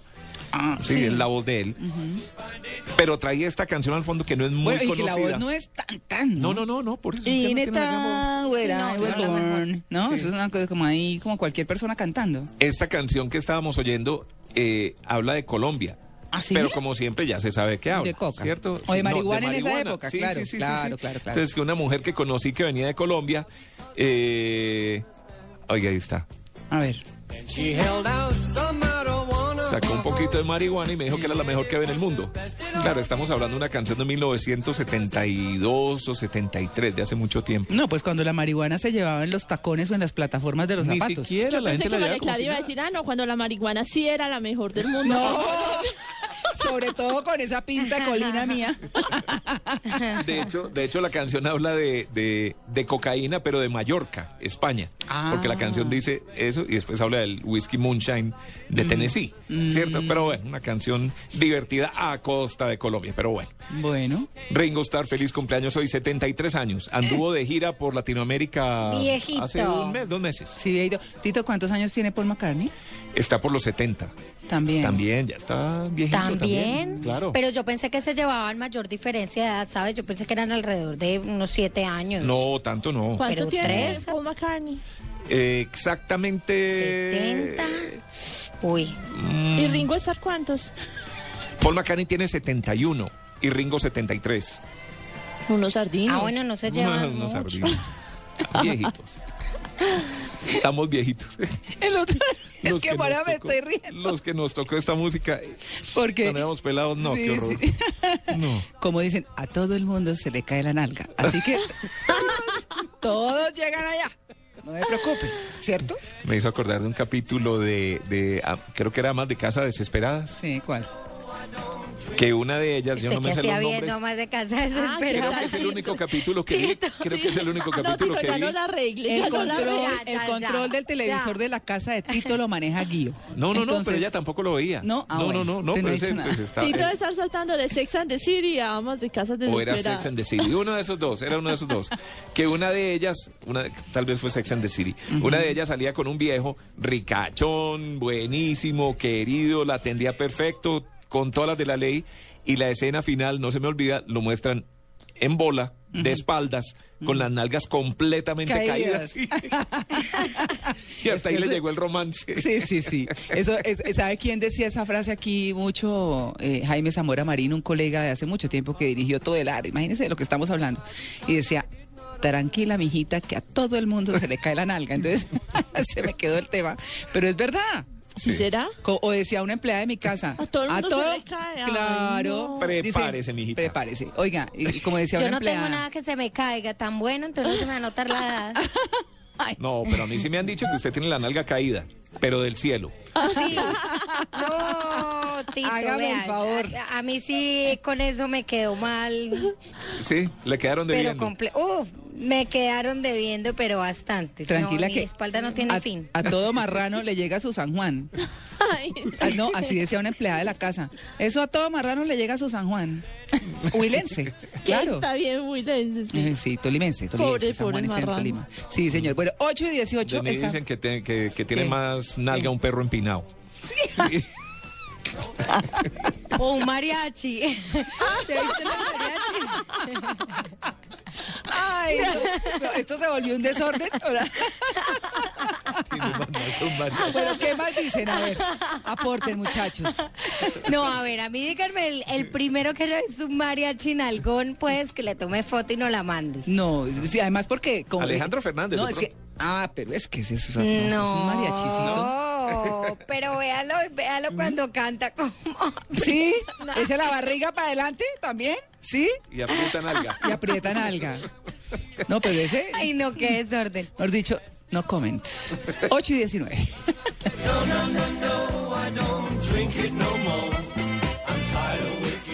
Estás en Blue Jeans. Blue Jeans. Lo más cómodo para el fin de semana.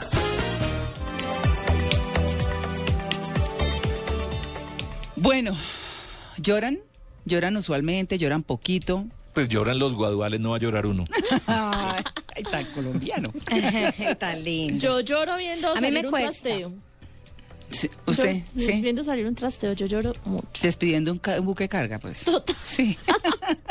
Yo no lloro, No, a pero mí me cuesta, de reconozco. pronto, lagrimitas, lagrimitas. Sí, yo, yo lloriqueo pero- cuando, hay pero una canción que me impacta, por Sí, ejemplo. sí. Sí, sí, sí. Eh, se corta la respiración. Yo lloro. Pero llorar, pues así porque pasó algo, no hace mucho Es tiempo que no lloro. difícil, es difícil llorar así. A mí, yo, eso, lagrimitas de que de pronto no se conmueva, pero llorar a mí me cuesta mucho. Sí.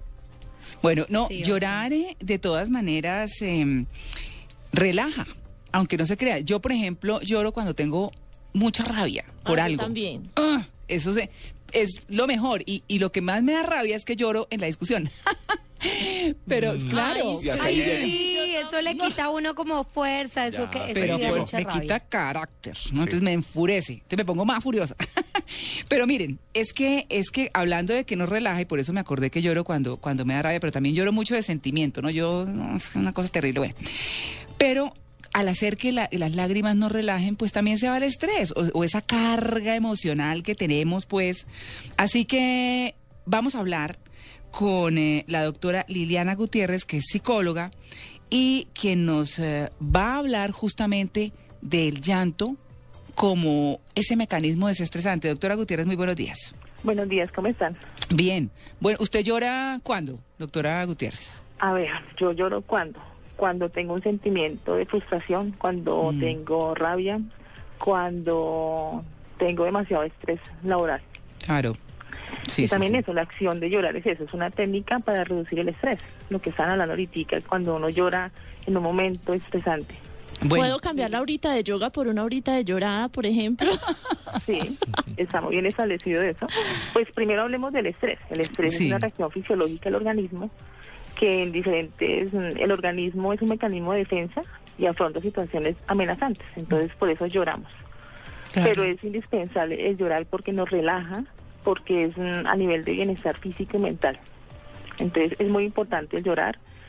Pues por lo general no se ha recomendado llorar en el trabajo o llorar en situaciones, en las situaciones que se presenten, pero sí, por ejemplo, encerrarnos en un lugar solo y llorar todo lo que queramos. Entonces eso que le dicen a los hombres, eh, los hombres no lloran, uno debería llorar. Uno debería llorar. Inclusive eh, nuestra costumbre colombiana es eso. Eh, nuestra sociedad machista exige primero al hombre que no llore porque es sinónimo de debilidad y eso no es así. Llora como niña. Pero, María Clara, Pero hay algo que sucede, ve, Natalia, perdóname que la interrumpa, hay algo que sucede algunas veces y es que uno de pronto siente ganas de llorar y no puede, y hay otras situaciones en las que uno dice, yo no debo llorar acá y se le salen a uno las lágrimas impresionante. Eh, a mí me sucede mucho eso, que cuando tengo una profunda tristeza me cuesta muchísimo llorar y de pronto eh, con cualquier situación tonta se me salen las lágrimas y yo digo, ¿y por qué estoy llorando por eso? Eh, Por eso, porque tenemos uno no puede como llamar las lágrimas. Sí, tenemos todo ese deseo reprimido adentro. Entonces, aquellas personas, por ejemplo, que son demasiado eh, autosuficientes, que son demasiado independientes, colocan una barrera Mm. y esa barrera impide que nosotros eh, nos desahoguemos a través de los sentimientos. Claro. Entonces, y ahí influyen mucho aquellas personas que sufren de la úlcera, porque nuestro estado emocional influye sobre la actividad gástrica. Somatiza. Ah. Somatizamos todo. Claro. Pero vea qué tan interesante, María Clara. Estaba aquí eh, leyendo que la ciencia explica por qué nosotras las mujeres tenemos la tendencia a llorar más que los hombres. ¿Por ¿Usted sabe por qué? No. Eso no es una debilidad femenina. La culpa la tiene una hormona que se llama la prolactina. La prolactina, si usted bien recuerda, es una hormona que está segregada por la hipófisis y estimula en la mujer la formación del calostro y la caseína para la lactancia materna. Y dice este estudio científico por lo que el nivel de sangre va aumentando en el embarazo a medida que avanza la gestación. También la prolactina tiene otras eh, acciones como la de favorecer la retención de agua, sodio en el organismo.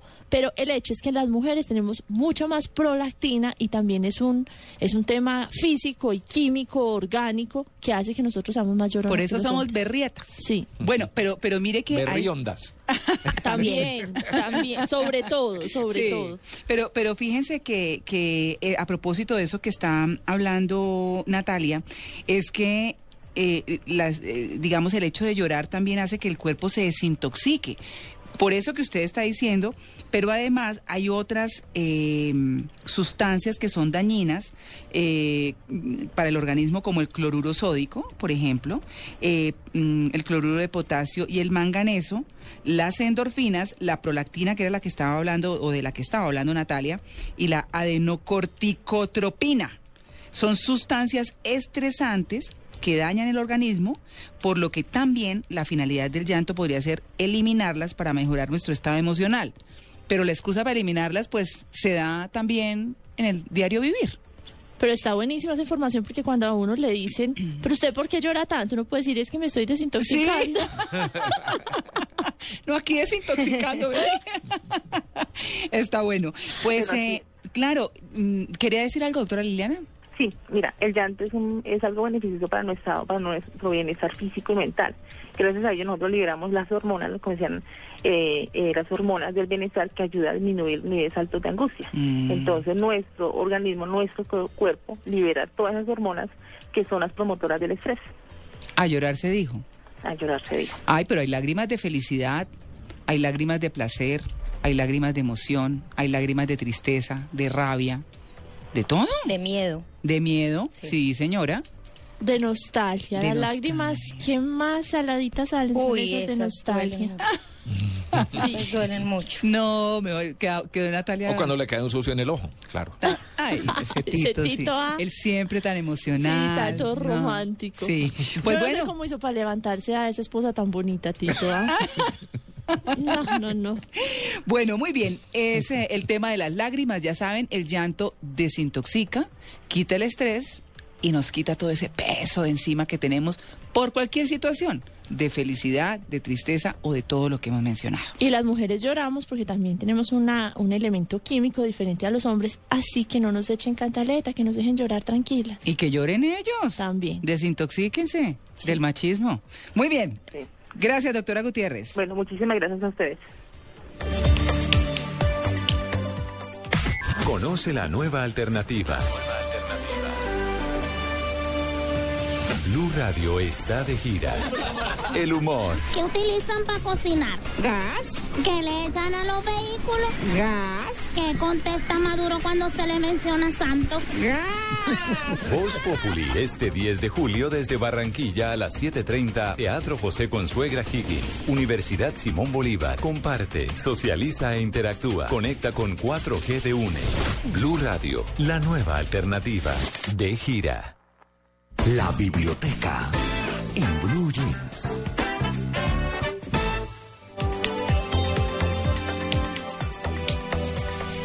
Tito, María Clara, Natalia, hoy tengo un libro que voy a recomendar de un, eh, un autor que de pronto ustedes escucharon porque te- tal vez tuvieron la oportunidad de ver la película. No sé si vieron Las Vírgenes Suicidas. Alguna No, vez una película no. en los años 60, 70 que contaba la historia de unas hermanas eh, que se suicidaban todas, pues eran muy eran adolescentes, pero se suicidaban eh, casi que juntas, un suicidio colectivo. Era una historia bien interesante. Jeffrey Eugenides es el escritor, él es de ascendencia griega y ese libro causó una revolución en los años 70, grandísima, pues obviamente por el tema que se tocaba, luego porque se llevó al cine. Fue una película un poco delicada porque no tocaba temas que en el libro sí se tocaban, en fin. Y él quedó muchísimo tiempo sin volver a escribir. Sin embargo, pues él después de mucho tiempo pues ganó, ganó el Pulitzer y ahorita vuelve a sacar una novela que quisiera recomendar que se llama La trama nupcial. Eh, la trama nupcial es de una mujer eh, que estudia literatura y que digamos que empieza a tener un romance con un profesor y es una historia pues que nos recuerda que no somos tan modernos como nosotros estamos pensando. Eh, digamos que recordando todo aquello del enamoramiento de hace algunos años y de decir que no ha evolucionado en lo absoluto. Un libro que recomiendo primero por el autor porque es un autor que vuelve otra vez a estos temas y vuelve a hacerlo de una manera además bastante buena. Y segundo porque es una novela eh, que se burla muchísimo de, la academia, un poquito hasta la de, la de la literatura y de las facultades de humanidades para quienes somos de las facultades de humanidades, pero creo que es eh, una buena manera de comenzar, digamos, la lectura. Si usted no es muy buen lector, es un libro bastante entretenido de la editorial Anagrama, para que estén pendientes. Además, hay una muy, muy buena reseña en la revista Arcadia, para que estén pendientes de la trama nupcial. Este domingo, después de las noticias del mediodía, en Mesa Blue, Juan David Aristizábal. Hay mucha gente que está haciendo proyectos sociales, pero les falta una herramienta gerencial, les falta cómo lograr tener más impacto. Cofundador de Buena Nota, nominado a los MTV Millennial Awards en la categoría Piensa en Grande. Si queremos tener transformaciones sociales serias en el país, lo que necesitamos es buena gerencia. Uno de los 30 líderes menores de 30 que están cambiando el mundo de la revista Forbes. Juan David Aristizábal, este domingo en Mesa Blue. Presentan Felipe Zuleta y Juan Roberto Vargas en Blue Radio y bluradio.com. La nueva alternativa. En la costa norte colombiana, la tierra de Shakira, la de la arepa y huevo, la del Junior, donde nos tenemos confianza para el carnaval, llega todo el elenco de Voz Populi. El show con las mejores imitaciones, personajes y buen humor. Esta semana el psicólogo me dijo que yo era una persona muy violenta y que tenía que aprender a controlar mi agresividad. ¿Y tú qué hiciste? Ay, le di una. Te invitamos este miércoles 10 de julio desde Barranquilla a las 7:30 pm Teatro José Consuegra Higgins, Universidad Simón La Bolívar. lavadora marca Piedad Córdoba, grande, ancha, colombiana, pero la ensamblan en Venezuela. Para ganar tu entrada doble, solo debes enviarnos un mail a concurso arroba bluradio.com con tus datos personales ¿Quién habla ahí? y contarnos cuál es tu personaje favorito de Voz Populi. Comparte, socializa e interactúa. Conecta con 4G de UNE, Blue Radio y bluradio.com. La nueva alternativa de gira. Noticia de interés en Blue Jeans.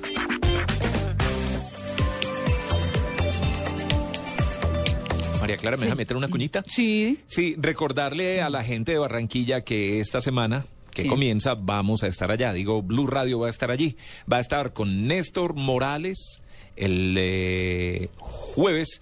Por la tarde va a estar el show, por la noche va a estar el show de Voz Populi. Y seguramente va a estar también el viernes Agenda en amigas de Tacones. Agenda en Tacones. Entonces, para invitarlos, pero sobre todo para el show de Voz Populi, les recordamos que si quieren ir a ver el show, que no es el programa que hacemos en radio, el sí. programa se emite normalmente, pero el show, con todos ellos disfrazados, vestidos, con, bueno, es muy divertido.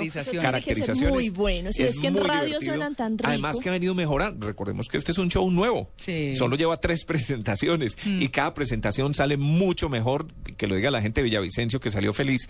Pues bueno, para participar, para ir, lo único que tienen que hacer es mandar un correo electrónico a concurso arroba blurradio.com. Así de sencillo. Concurso arroba blurradio.com.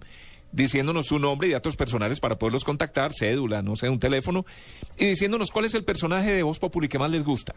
Porque además queremos ver también a ustedes cuáles son los personajes que les gustan, si de pronto hay alguno que no, que pueda mejorar, lo que sea. Así de sencillo, tienen plazo hasta el martes. El martes ya seleccionaremos los ganadores, las personas que van a ir invitadas completamente gratis. No hay venta de boletas, no se consiguen en la calle, por ninguna parte, solamente a través de este concurso. Recuerden, concurso arroba blurradio.com para poder ver el show de Voz Populi en Barranquilla. Bueno, ¿usted ahorra en el mercado, Tito? Eh, sí, cuando no voy a mercar. ¿Qué tal? Sí, ¿Tienen? sí. No, no, de verdad, porque es que eh, las mujeres son muy organizadas en el tema del mercado, pero cuando yo voy me antoja de una cantidad de cosas que no están en la lista. Entonces la Ah. mejor forma de ahorrar es que no vaya. Ah. Ay, pobrecito, Tito, con todo lo que trabaja.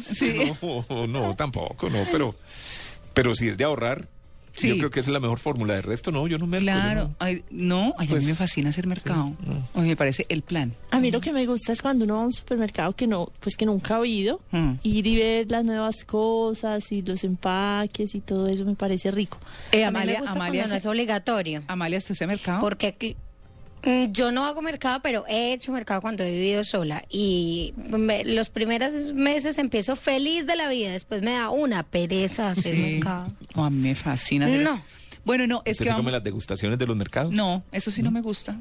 Siempre que tienen las salchichitas, la no, No. sé qué, la cremita. Mi hijo el- chiquito, que es glotón, Sí. ese sí le fascina. ¿Por Oye, dónde estoy pasa? Sí. Aterrada de lo costoso que es mercar en Colombia. Pero tenaz. Es igual que mercar en Europa. Muchísimo. Y fuera de eso, los eh, supermercados, eh, no voy a decir marcas, pero digamos ubicados en lugares privilegiados, es uno siente que es como un robo a mano armada. Sí, sí. ¿Qué tal los precios? Sí, son muy, muy costosos. Usted sale con cinco cosas que fácilmente le pueden costar 200 mil pesos. Exagerado. Sí. Yo estoy escandalizada. Mm, sí, la verdad, y, y comprar pues lo básico también, eh, cualquier cosa.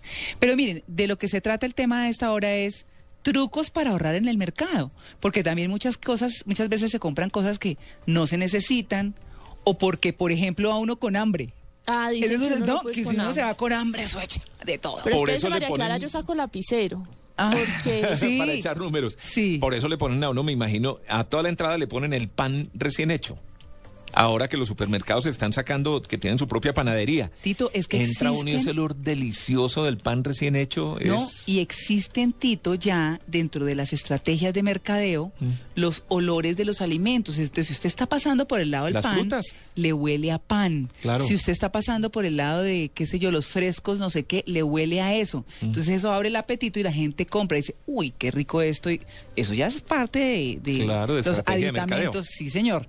Pero tenemos una invitada justamente para que nos hable de, de ahorrar en el mercado, de cómo ahorrar, cuáles son los tips. Yo dije ya uno, que es el de, el de no mercar con hambre después de que salí con un mercado carísimo un día y dije, pero qué montón de cosas Y yo compré". insistiría en el mío, no lleve ni al marido ni a los hijos, merque sola. Sí. los hijos siempre. Se mamá, antojan de muchas cosas. Mamá, y Claro. galguerías, ¿no? Galguerías. O los, o los eh, productos que tienen premio adentro. Claro. No, eso sí, les fascina.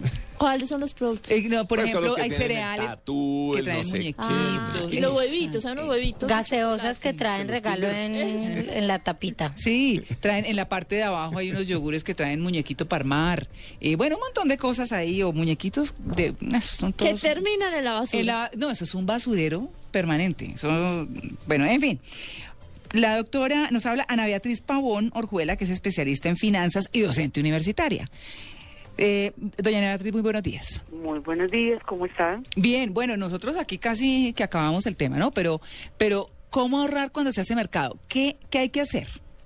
Bueno, mire, eh, en el tema de ahorro de mercado ya prácticamente todo el mundo lo sabe, es algo de sentido común. Sin embargo, todos los planes de ahorro que se hagan se echan a la borda porque las personas no tenemos la decisión y la determinación de planear nuestros gastos.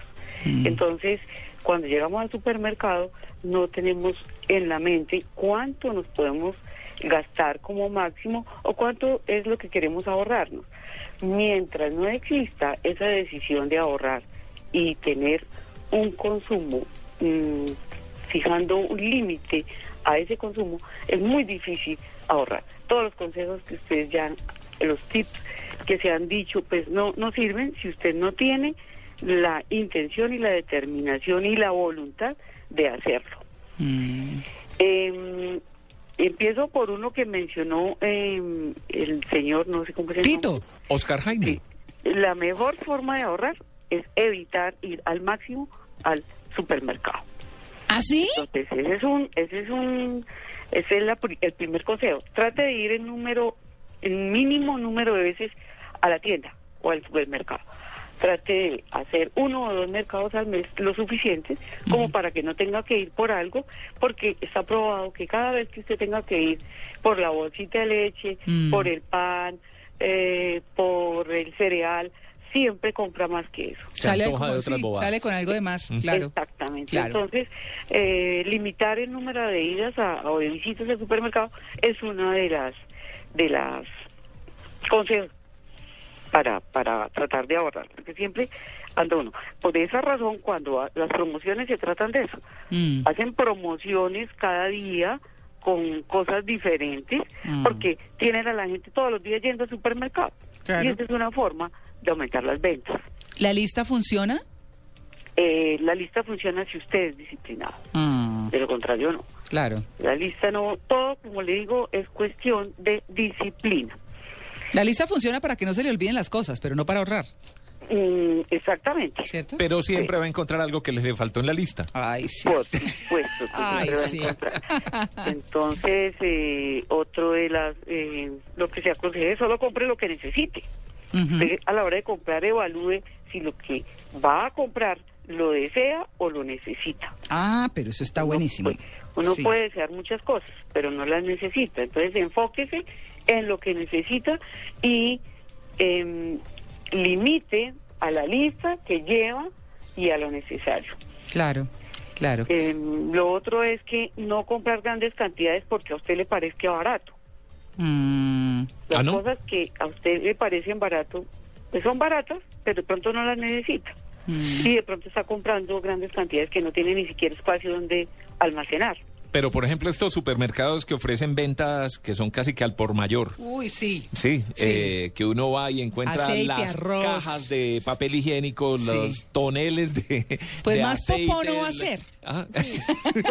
sí, pero le dura más y eso no tiene vencimiento, sí, eso tiene Eh, papel pero- higiénico, no tiene No. fecha de vencimiento. Vencimiento a partir del momento que lo usa. Sí, bueno, Sí, creo que pero- sí. Eh, Eso sirve en caso de que usted tenga un que no tenga un presupuesto tan limitado, porque si va a concentrar la mayor parte del presupuesto porque algo le salió barato, entonces qué va a pasar con lo que necesita si no tiene presupuesto. Pero, Entonces, por todo ejemplo- está sujeto a su presupuesto. Pero, por ejemplo, uno ve eh, familias o vecinos que se unen y van a este tipo de supermercados y entre todos compran un... Sí, ¿cierto? un montón, y sí, se dividen. exactamente, y terminan dividiéndose. ¿Eso es eh, sirve Bueno, o no sirve? Eso es válido siempre y cuando esa compra de grandes cantidades justifique ampliamente. Sí. Mm. Ampliamente es que se ahorre buena plata. y que se ahorre buena plata, porque también hay que hacer una eh, reunir a los amigos, ponerlos de acuerdo, cuánto tiempo pierden eso también. Ah, pero bueno, también es una excusa para reunirse, ¿o no? Mm, pues sí. Sí, pero me imagino que poner, pues Sí. yo nunca lo he hecho, pues me imagino ponerse de acuerdo en la marca, Ay, es cierto, no, en el color, en camello. el olor, en el tamaño, en No todo es este tipo de sencillo. cosas. Sí. Sí, no es tan fácil, es cierto. No es tan sencillo. Bueno. Pero bueno, válido, por eso les digo, todo en materia de consejos para ahorrar es válido. Ana Beatriz, deme un segundito, porque tenemos un sondeo. Hablamos con los oyentes en Blue Jeans para justamente abordar el tema. Cuando hace mercado, ¿qué hace usted para ahorrar? Para ahorrar en el momento de hacer mercado, comparar marcas. Comparar marcas, mirar qué precios están, digamos qué, qué elementos de, de aseo o cosas de productos de la canasta están más económicos. Mirar los precios, mirar los precios, compararlos, unos productos con otros, a ver cuáles salen más baratos. La verdad es que como yo no hago el mercado, entonces ni idea. Buscando sitios donde sea más económico las, pues, las cosas, ¿no? Mirando los precios. Para ahorrar a la hora de hacer mercado, lo recomendable es ir a las tiendas donde es más barato. Bueno. ¿Y eso es cierto? ¿Es mejor ir a mercar a una tienda que a un supermercado? Mm, depende del sector. Uy, las tiendas de pueblo son carísimas. Uy, sí. Depende del sector. Sí. Pero hay algunos sectores en Bogotá donde en las tiendas realmente es, es más económico. Mm. Sin embargo, mm, hay muchos productos que son más económicos en las grandes superficies. Sí, como por ejemplo. Mm, pues no sé si podamos... Eh, No, hoy, digamos el genérico, productos de aseo, productos de, no sé. en productos de aseo, Ajá. sí es mejor las grandes superficies. Mm, vea usted. Y, Porque, pues primero tiene, tiene variedad. Sí. y, y muchas cosas son baratas. Por ejemplo, las gaseosas en litros, en las grandes envases, mucho más económico Mm. en las grandes superficies que en la tienda de la esquina. Mm, Claro. Sin duda. Ir a mercar a una plaza de mercado. ¿Es económico? ¿Es bueno? Es bueno y es más económico que en las grandes superficies. Porque las grandes superficies tienen unos valores agregados, como por ejemplo la presentación. Uy, las frutas y las la verduras le- lavadas. eh, exactamente. Sí, y sí. la propia calidad. Pero eso, Mm. eso es común en Bogotá, porque en Medellín es muy común, pues el que el que uno vaya a mercar a las plazas. eh, sí, aquí es común en cientos sectores, claro. Eh, claro, en Bogotá también. la Claro, y se pusieron la- aquí muy de moda los famosos Fruber, que venden frutas y verduras como en un supermercado que no son tan baratos como las plazas, pero tan caros como las grandes superficies, digamos, ¿cierto? Sí, pero sí, en la plaza es mucho más barato Sí. que en los Fruber y es mucho más barato que en las grandes superficies. No, claro, es que eso sí toca agacharse, limpiar, lavar, escoger, gastarse el tiempo. Sí, entonces eh, el mayor precio de las grandes superficies es porque justifica por la selección, la calidad, la presentación. Oiga, lo que he visto es que han desaparecido mucho los canastos. Ah, sí, claro. El canasto casi, No, no, sí, nada. está casi desaparecido. Todo reemplazado por las bolsas. Claro, bolsas, sí, sí, sí. Bueno, bueno, Con o- relación, ahora que hablan de bolsas, Sí. mm, uno otro de los consejos o tips que ya todo el mundo debe saber es no pague por el empaque. Porque Sí. es que el mismo producto en diferentes presentaciones Ah, sí, puede valer más costoso. en frasco o en bolsa, por en ejemplo. frasco, en bolsa, en galón, en metálico, por ejemplo las galletas, em, la, la misma cerveza presentada en una cosas- o presentada en un frasco o presentada eh, empaquetada en un balde, por ejemplo, resulta más costosa. Claro. Entonces, Pero hay que decir que acá en Colombia no nos cobran las, las bolsas porque en Europa le cobran a uno la bolsa en la que uno lleva al mercado. Por eso en Europa es tan normal que uno tenga carritos propios Sí, en no, su casa. a lo que, a lo que se refiere bolsas. Beatriz Amalia es sí. al empaque como tal. Es de los producto. productos, Ajá. claro. sí, sí, exactamente. Bueno, le pregunto sobre las llamadas marcas blancas, las marcas propias de los supermercados. Ah, sí, ¿Vale la pena? Bueno, sí, en efecto, la gente ha hecho, se ha trasladado a ese tipo de, de marcas porque no hay mayor diferencia. Pero sabe una cosa, yo sí a veces he visto eh, marcas propias más costosas que las comerciales en algunos ¿Ah, casos. sí? ¿Ah, sí? Sí, no más costosas, pero sí un más, poquito más caro. diferencia. Dice uno, bueno, ¿y aquí qué entonces? ¿Cierto? Pues no sé. Pues pero no. las marcas propias valen la pena. Sí, valen la pena. Claro que sí. Marcas Valen propias. la pena. Le voy a hacer un resumen de lo que llevamos, ¿le parece? Sí, Planear hacer el mercado, o sea, saber el presupuesto que se tiene. Y la lista si se es disciplinado, Si se lleva la lista. sí. ¿cierto? Ir el mínimo de veces al supermercado o a la tienda porque siempre se sale con más cosas. Eh, usted tiene que comprar lo que necesita y no lo que desea. Exactamente. Ahora, pues si tienen la plata para pagar lo que desea Ah, y lo bueno, que estamos hablando de presupuestos. Claro, no de cuando hay aprieto. Cuando O sea, hay, no hay ningún consejo, no hay necesita nada. Exacto, pero sí, compre lo que necesita. Eh, co- no compre lo barato que no necesita. O sea, esas grandes promociones, ¿cierto? Grandes promociones de cosas que no necesita para qué. Sí, que termina uno comprando las burbujitas para la bañera y uno no tiene bañera. Sí. Sí, sí, sí, aunque, sí. aunque le parezca barato, no lo compre pues, si no lo necesita. Claro, bueno, lo barato, ah, bueno, no pague por el empaque, que es lo que acaba de decir, y las marcas, marcas propias sí funcionan. ¿Qué nos queda haciendo falta importante? Eh, a veces con las promociones que nos presentan creemos que es la última oportunidad de conseguir algo a ese precio. Ah, no, las toallas higiénicas llevan como 15 años o 20 años diciendo que pague uno y lleve dos. Sí. Entonces, eso no, Por ejemplo. no debemos caer en esa trampa porque eh, con la globalización, los tratados de libre comercio, con la competencia entre las grandes superficies, pues van a aparecer más promociones cada día. Y es lo que estamos viendo en Colombia. Antes en Colombia las promociones eran muy esporádicas, muy estacionalizadas. Hoy tenemos promociones en forma permanente. Eso es debido al tema de la globalización y la aparición de tantos productos extranjeros y realmente pues comparativamente con épocas anteriores los precios hoy son más más económicos o más fáciles de adquirir. Mm. Entonces, eso es que nos pinten de que es la última oportunidad de que eh, compre la segunda unidad por el 50% y dejarnos deslumbrar, pues no, no justifica porque los precios no se van a subir eh, porque la inflación además está controlada en Colombia. Claro. Entonces, no, no hay mérito para hacer acumulación de cosas. Claro. Bueno, pues mire, como dice, como dijo Tito, y como dice nuestro querido Andrés Murcia, que trabaja con nosotros, dice, lo mejor a la hora de mercar es que no sea uno el que pague.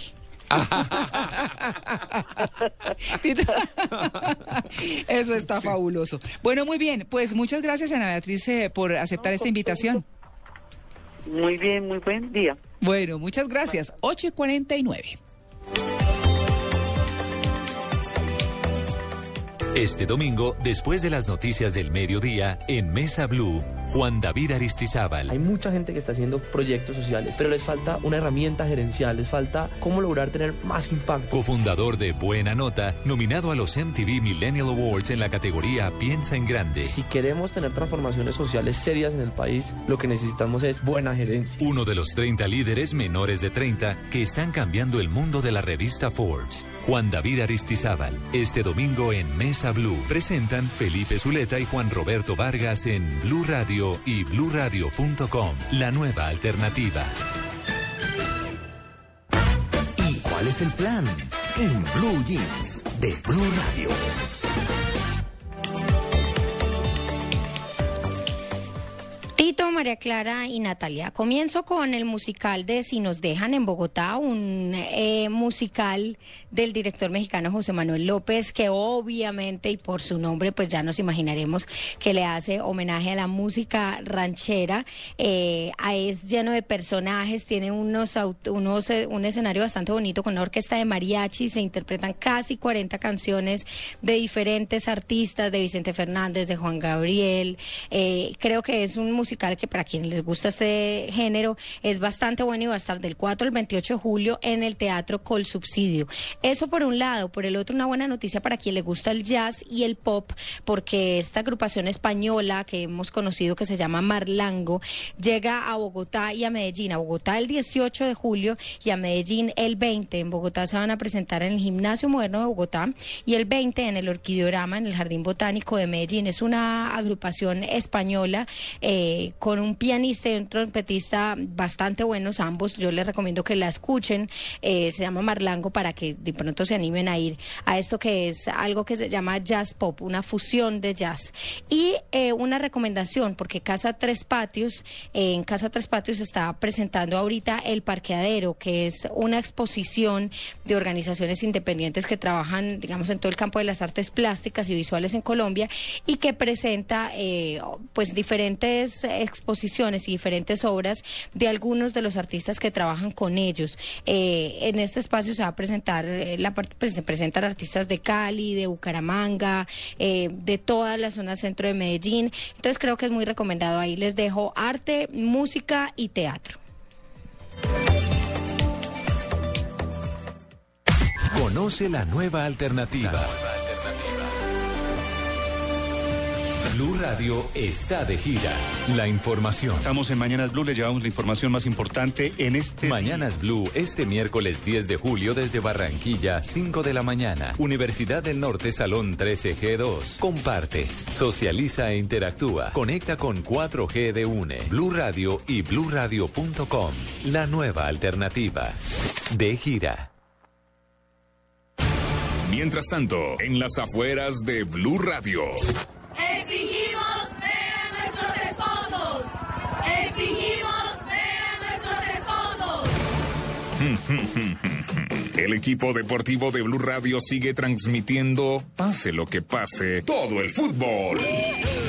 Este domingo, Nacional Pasto, Tolima Itagüí, desde las 5 de la tarde, en las estaciones Blue Radio, la nueva alternativa. Las exigencias de esta promoción son reales. De las esposas de Javier Hernández Bonet, Ricardo Rego, Carlos Alberto Morales, Juan Pablo Tibaquira, Javi Fernández. Ah, y el esposo de Marina Granciera. Por ahora, que sigan esperando. Les prometemos que algún día regresarán. Blue Radio transmite todo el fútbol. La nueva alternativa. Estás en Blue Jeans. Blue Jeans. Lo más cómodo para el fin de semana. Les quiero contar que le encontraron uso a la pecueca. No. No qué puedo horror. Sí, señores, y científicamente, les quiero decir. A ver, aparte de ahuyentar a su pareja y a sus amigos, ¿para qué más sirve? Para ahuyentar los mosquitos que tienen malaria. Ah, que, que tenían mal aliento. No.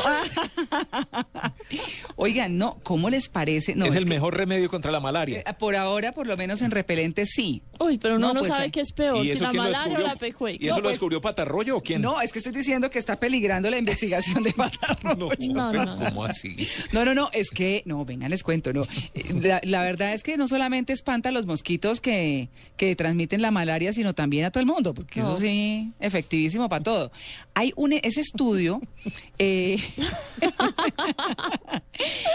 investigar, mire, esos investigadores hallaron eso, les voy a decir, en el laboratorio de la Escuela Londinense de Higiene y Medicina Tropical. No, pero la pecueca sí da en el trópico, no en el trópico. sí. Higiene, higie- No, a mí me tocó un vuelo en laboratorio de higiene vez, y no. con pecueca.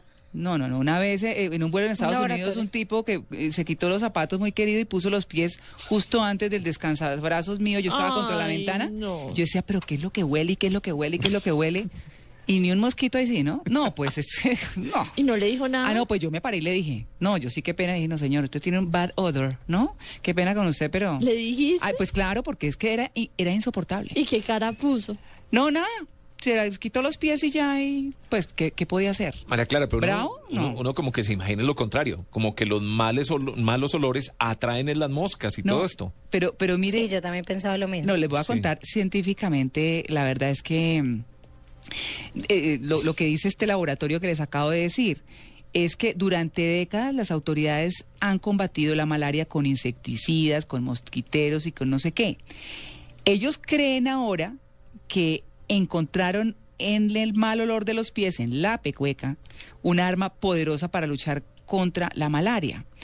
Eh, en ese estudio de laboratorio, los investigadores hallaron que los mosquitos infectados con la enfermedad tropical eran más atraídos al mal olor de un calcetín que los que no estaban infectados. Los insectos portadores del parásito de la malaria tenían tres veces más probabilidad de ser atraídos a un calcetín hediondo. Esto lo dice textualmente, ¿no? El descubrimiento, no, pues eso sí. El descubrimiento podría ayudar a crear trampas exclusivamente para los insectos portadores, dicen los investigadores. Los pies malolientes sirven para algo después de todo, dijo el doctor James Logan, que dirigió la investigación en el London, London School of Hygiene and Tropical Medicine. No, ¿qué tal? Me parece un estudio eh, como inventado por mí, ¿cierto? Sí. Sí. La gente hace tanta boba. Sí, sí. Tito. Bueno, pero no, le tengo temas mucho más serios. Los combos de las papitas. En- Ah. En, los restaurantes de comida rápida. agrandando las papas. Este sí que es serio. Estamos no, de es que una profundidad, el- de una trascendencia. Ah, pero claro, para domingo. pa' hay un periódico que se llama Mercado de Dinero que me dice El del María Clara Espectador. que viene con el espectador. Sí, señor, es y muy entonces eh, traen un artículo que se llama El rico sabor de la hamburguesa. Ajá. Haciendo un análisis diciendo que cifras de la firma Radar indican que un colombiano promedio destinó el año pasado 293.500 pesos, el colombiano promedio, se gastó casi, 200 casi 300 mil pesos ¿El año? para comer fuera de su casa, lo Ah. que equivale a 24.500 pesos mensuales. Ya. Y esa comida fuera de casa habitualmente son hamburguesas y comidas rápidas. Entonces hacen una comparación entre Presto, El Rodeo, que eso creo que solo está aquí en Bogotá, Sí. El Corral, McDonald's y Burger King. Entonces, entre otras muchas cosas, dicen que el número de papas sin agrandar, por ejemplo, de Presto, son 26. Alguien se puso a la tarea de contar Las papas. cuántas papitas venían en el paquete. Y Entonces, Presto trae 26 en, sin agrandar. sin agrandar. Eh, del Rodeo trae 32. Ujú. El Corral trae 34, va ganando el Corral. McDonald's tiene 38, si es que son más flaquitas. Sí. 38. Sí. Y Burger King trae 33. Pero Sí. ya cuando es agrandado, Mm. entonces eh, Presto trae 36 contra 26, trae 10 papas más. Y lo va a decir, bueno, acaba de leer ese y le cuento Del cosa. rodeo trae 49, vale la pena, de 32 pasa a 49. El corral de 34 a 64, ese sí es el agrandado. doble. Claro. Uy, claro. En McDonald's de 38 pasa a 83. Ahí Qué se queda montón uno. de calorías. Imagínese. Y Burger King pasa de 33 a 28. Es que sabe- disminuye. ¿Pero por qué? Porque trae una papa grande y 32 medianas en el paquete chiquito y en el grande trae 8 grandes y 20 medianas. Es que hace un tiempo hicieron un estudio, alguien se puso en la tarea Mm. de mirar cuando agrandaban las papas, qué tantas papas había, y en algunas marcas encontraron que era la misma cantidad. La misma boda. Entonces, Hay que cambiar el paquete. cambiaron radicalmente por lo que se ve. Sí, pero el estudio demuestra que sí vale la pena agrandar si quiere llenarse de papitas Si quiere comer más papitas con más salsita, pues pide y agrandar. con más grasita. Y más, más calorías. 8 y 58.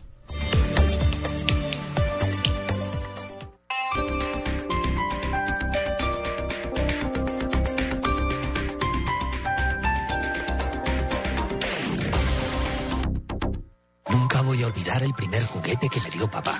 Y él nunca olvidará la Captiva Sport 2.4 que le voy a regalar. Encuentra en el Centro Comercial Atlantis Plaza el juguete de papá. Por cada 150 mil pesos en compras acumulables entre el 8 de junio y el 14 de julio, participa en el sorteo de una camioneta Captiva Sport 2.4. Términos y condiciones exhibidos en el punto de información. Sorteo 14 de julio.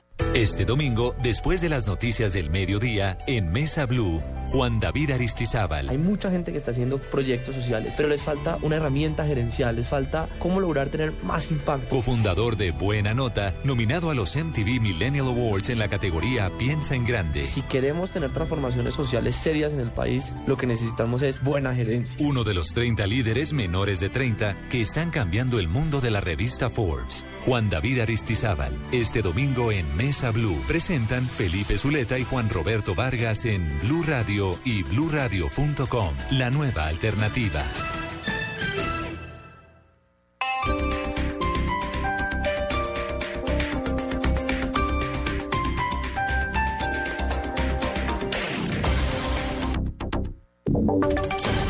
Voces y sonidos de Colombia y el mundo en Blue Radio y bluradio.com.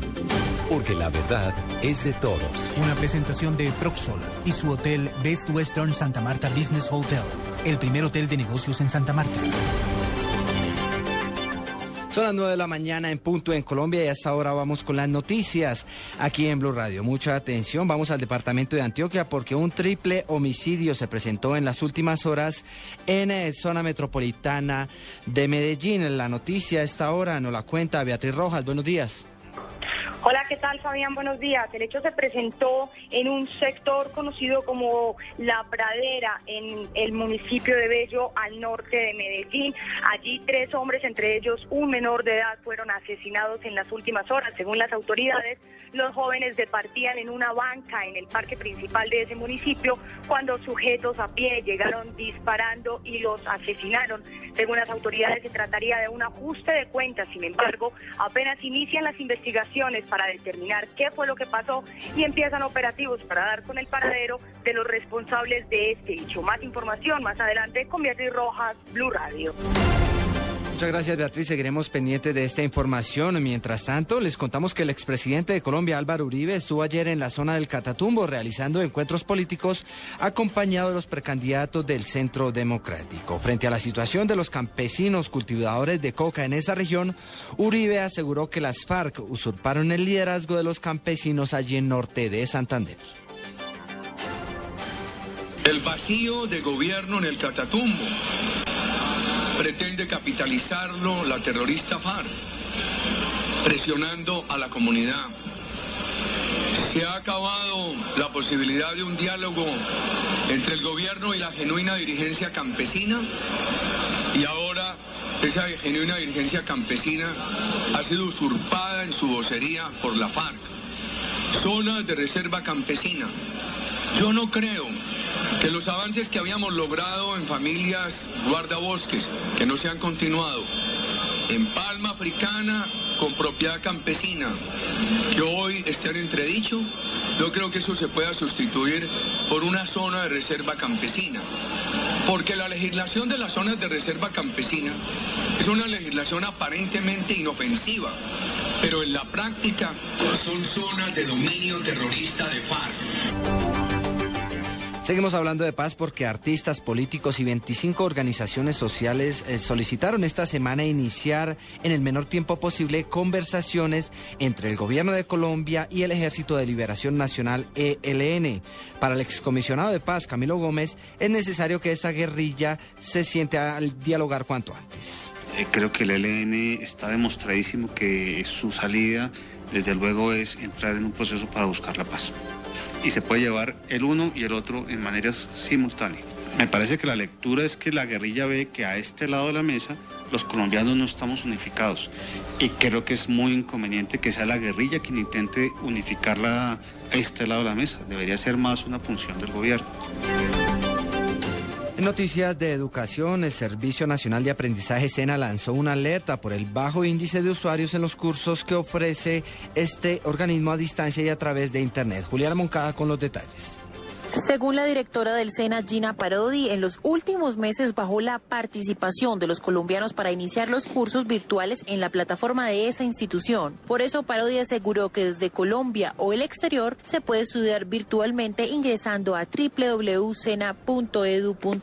Son cursos que son gratuitos, que pueden ingresar en cualquier momento, que no tienen ni un máximo ni un mínimo, que la verdad están abiertos a todos los colombianos. Son 182 programas de formación virtual que están disponibles en áreas como arte, cultura, ciencias sociales, finanzas, idiomas, salud, tecnología, entre otros. Los colombianos pueden tomar hasta cuatro cursos al tiempo. En este semestre se han inscrito más de un millón de estudiantes. Juliana Moncada, Blue Radio. 9 de la mañana, 4 minutos en Noticias Internacionales. Les contamos que la empresa asiática a la cual pertenece el avión siniestrado ayer en San Francisco, Estados Unidos, descarta aviso de emergencia desde el avión, además de negligencia. Los detalles de lo que dice esta aerolínea los tiene Melissa Velázquez. El presidente de Asiana Airlines descartó hoy que la causa del accidente del vuelo 214 siniestrado en San Francisco, en Estados Unidos, fuera una negligencia y aseguró que no hubo ningún aviso de emergencia antes del aterrizaje. El jefe de esta aerolínea explicó que los tres pilotos que iban a bordo del avión acataron las normas de vuelo y además pidió perdón en nombre de la compañía a los ocupantes de la aeronave y sus familiares. El avión, un Boeing 777 con 307 personas a bordo, de los cuales 291 eran pasajeros y 16 eran tripulantes, procedente de Shanghái y que hizo una escala en el aeropuerto surcoreano de Incheon, se estrelló al aterrizar en el aeropuerto internacional de San Francisco. A causa del incendio resultante, dos pasajeras de nacionalidad china murieron y docenas de personas siguen hospitalizadas. Melissa Velázquez, Blue Radio. A las 9 de la mañana, 6 minutos, le hacemos la invitación a nuestros oyentes para que sigan disfrutando de Blue Jeans en Blue Radio. ¿Está pensando en invertir de una forma fácil y segura? Usted puede ser uno de los dueños del Best Western Santa Marta Business Hotel, el primer hotel de negocios en Santa Marta, y disfrutar de estos beneficios. Cinco noches al año en Santa Marta. Son mis vacaciones en familia y solo por adquirir un derecho fiduciario. Una inversión donde aseguro un futuro, generando rentabilidad y extensión de renta por 30 años, es una inversión de gran proyección. Por ser inversionista disfruto descuentos en alimentación, alojamiento, eventos sociales y corporativos. Llame ya 310-788-8888. Otro proyecto Proxol. Esta es Blue Radio. En Bogotá, 96.9 FM. En Medellín, 97.9 FM. En Cali, 91.5 FM. En Barranquilla, 100.1 FM. En Neiva, 103.1 FM. Y en Villavicencio, 96.3 FM. También en bluradio.com y a través de Twitter en arroba blurradioco.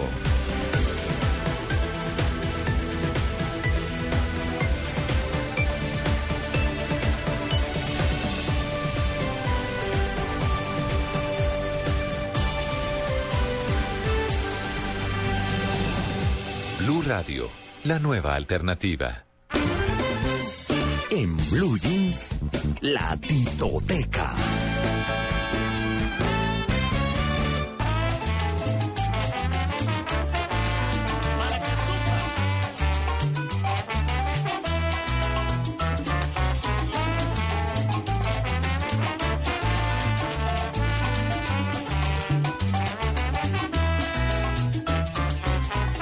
Preciso decirte de dónde vengo. Simplemente la vida lo quiso así. Ya mañana temprano seremos dos extraños, pues jamás me detengo ni en el camino ni en el amor.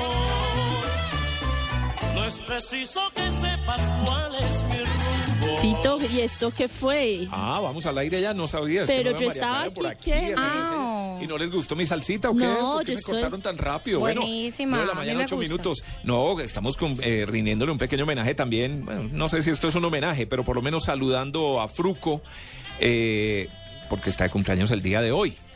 Julio Ernesto Estrada nació en 1951. Está rica. Está Ya- rica y ya que está- la canción, el la caminante. canción ya está Sí, ahora. uno de los, empieza uno de los grandes éxitos de, de Fruco, obviamente con la voz de Joe Arroyo. 62 años está cumpliendo eh, Julio Ernesto Estrada, creador de esta agrupación, compositor, productor, intérprete, director de orquesta. Desde los seis años, ya con sus eh, amiguitos de barrio, ya estaba haciendo música. Ya. Ya le gustaba. Y uno dice, hombre, para uno oír salsa, se imagina que viene, que podría venir más como una sangre caribeña, alguien de Barranquilla, alguien de Cartagena, de la costa. Es del interior, como dicen Es de los Medellín, costeños. es de Medellín. Pero tiene todo el sabor como que fuera caribeño, como que hubiera nacido en Puerto Rico. ¿Por ahí algún ancestro? Sí, el gen. Sí. Pero suena muy rico. Bueno, pues el saludo para Fruco en su cumpleaños el día de hoy. Que los cumpla muy feliz. ¿Cuántos, Que cumpla muchos cuántos, más. 60, eh, 62 dije, ¿no? 62 años. Bueno, está grande, ¿Está grande? está grande. Es grande. Es grande. Además.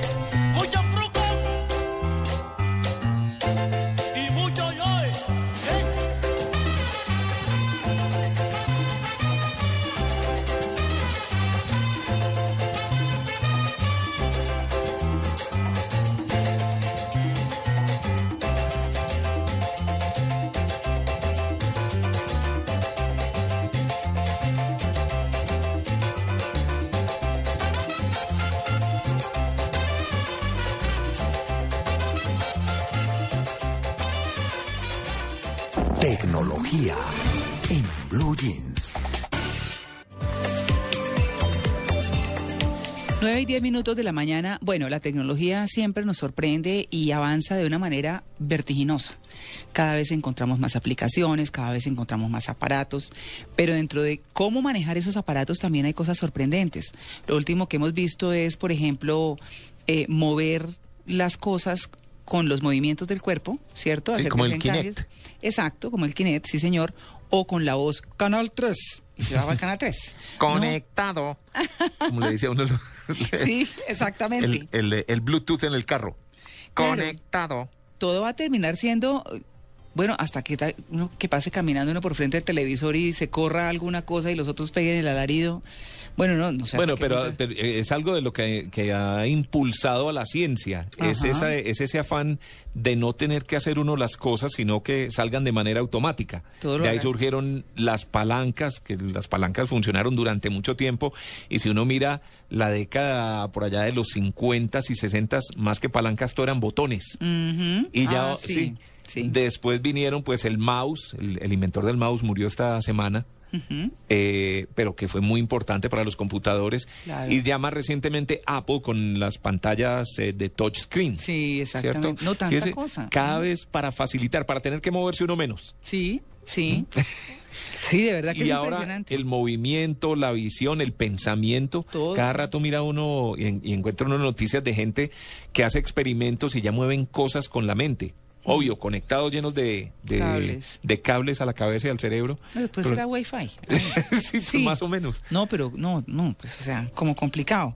Pero bueno, no, interesante sí de todas maneras, porque si usted recuerda, por ejemplo, la película, la de Wally, todos son gordos, gordos. Yo esas no- películas tan infantiles no las veo. No, pues claro que no tiene hijos chiquitos, mijito. Pero que tenga nietos y verá, yo. Porque no voy al cine. No, yo, pues yo eso sí me, me he visto montones de películas de, de niños. Claro, yo tengo un hijo chiquito, uno de mis hijos. No, yo me vi mi villano favorito el viernes y fui la persona más feliz del mundo. Yo Para esa voy yo esta tarde. resto del cine. Amalia, para esa voy yo No, esta tarde. buenísima. ¿Sí? Si Ah, le bueno. gustan, se lo juro que la va a disfrutar bastante. Yo me reí, pero cantidades. Ay, qué bien. Bueno, pues eh, para hablar de esta tecnología, eh, hemos invitado a Luis Montes, que es asesor justamente en el tema, y con quien vamos a hablar de todos estos avances. Luis, muy buenos días. Buenos días. Bueno, ¿cómo, ¿hasta dónde vamos a llegar y hasta dónde la casa se va a volver? Bueno, ya venden casas inteligentes y que uno a control remoto abre, cierra, prende la calefacción, apaga, no sé, bueno, en fin, muchísimas cosas. ¿Cómo está la tecnología hoy popularizada en términos de estos elementos que ya uno mueve con estos sensores, el Kinect, como dice Tito, eh, para, para activar las distintas cosas en la casa o para cambiar de canal, lo que sea? Sí, pues yo creo que el, el siguiente paso, como, como ha dicho mucha gente en, en la evolución de la tecnología, es que tengamos sensores en todas partes.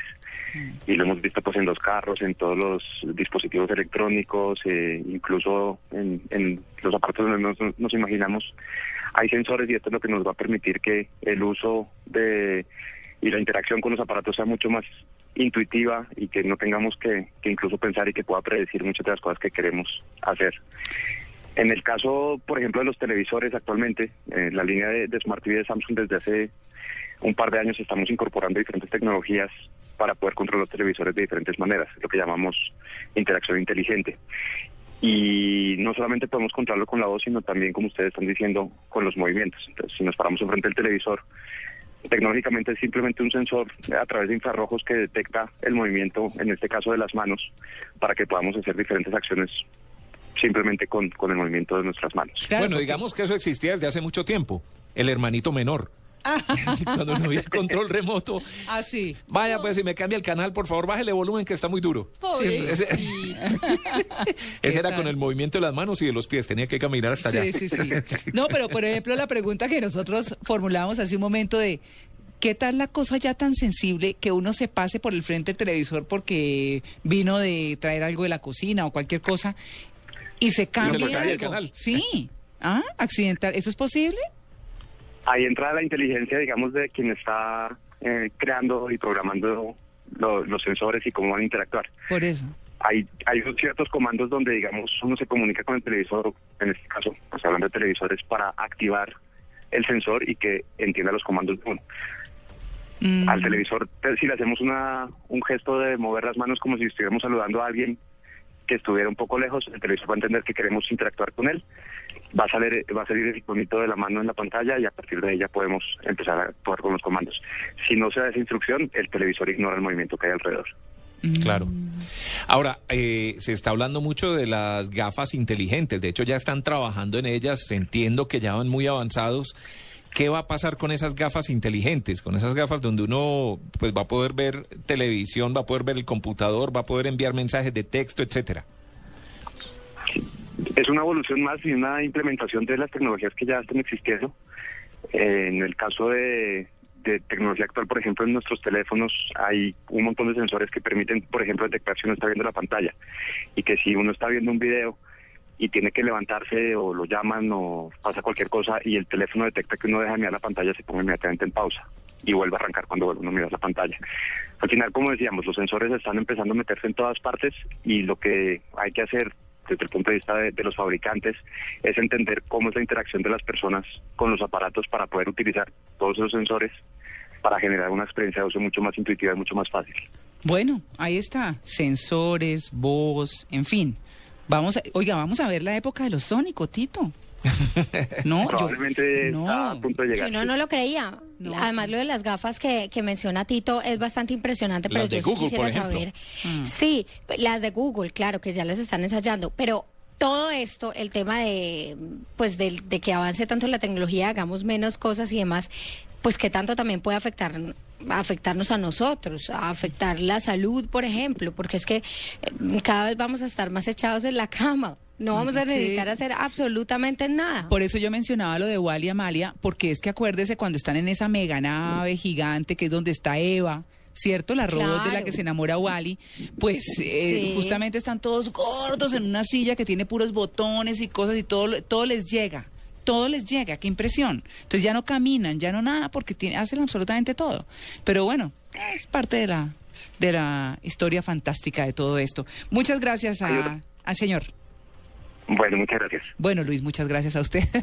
Quería- Sí, es- estaba leyendo por aquí que aunque las gafas de realidad aumentada, que es como se llaman esas gafas de, de- de Google, y que hay otras empresas que ya están empezando a trabajar en, en- en unas gafas parecidas, dice que aunque no son una nueva idea, el proyecto ha conseguido la atención de la prensa, obviamente, por tener un diseño más fino y ligero que otros prototipos y por ser desarrollado, obviamente, por Google. El primer prototipo del llamado Project Glass se parece a un par de gafas normales donde se sustituyeron las lentes por pantallas.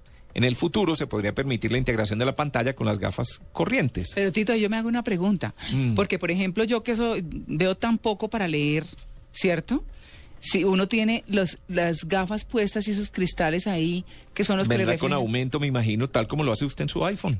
Pero entonces que aumenta los- el tamaño de los... Claro, pero tiene que ponerle, no, pero tiene que ponerle fórmula. Bueno, para eso puede usar, sí, seguramente, pero para eso puede usar, ahí estaba leyendo también esta semana, que aparecieron unos lentes de contacto que tienen zoom.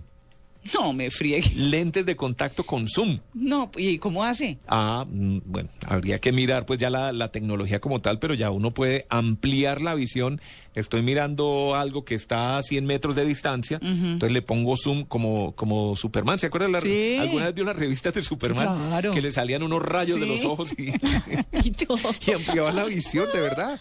De verdad, porque es que dice que cada vez nos parecemos más a los supersónicos. Y en este caso, yo que era lector de los cómics de Superman, me acuerdo de eso. Vea. Tenía su visión rayos sí, X. Sí, claro.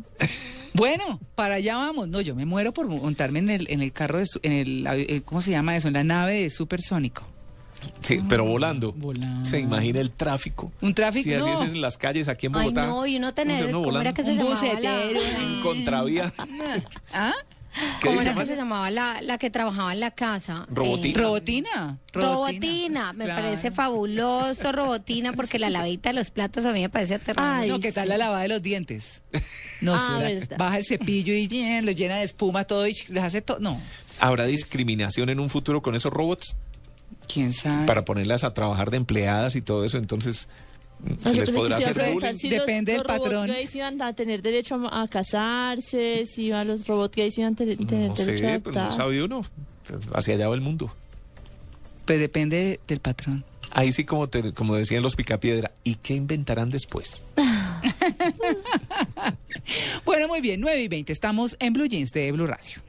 En la costa norte colombiana, la tierra de Shakira, la de la arepa y huevo, la del Junior, donde nos tenemos confianza para el carnaval, llega todo el elenco de Voz Populi.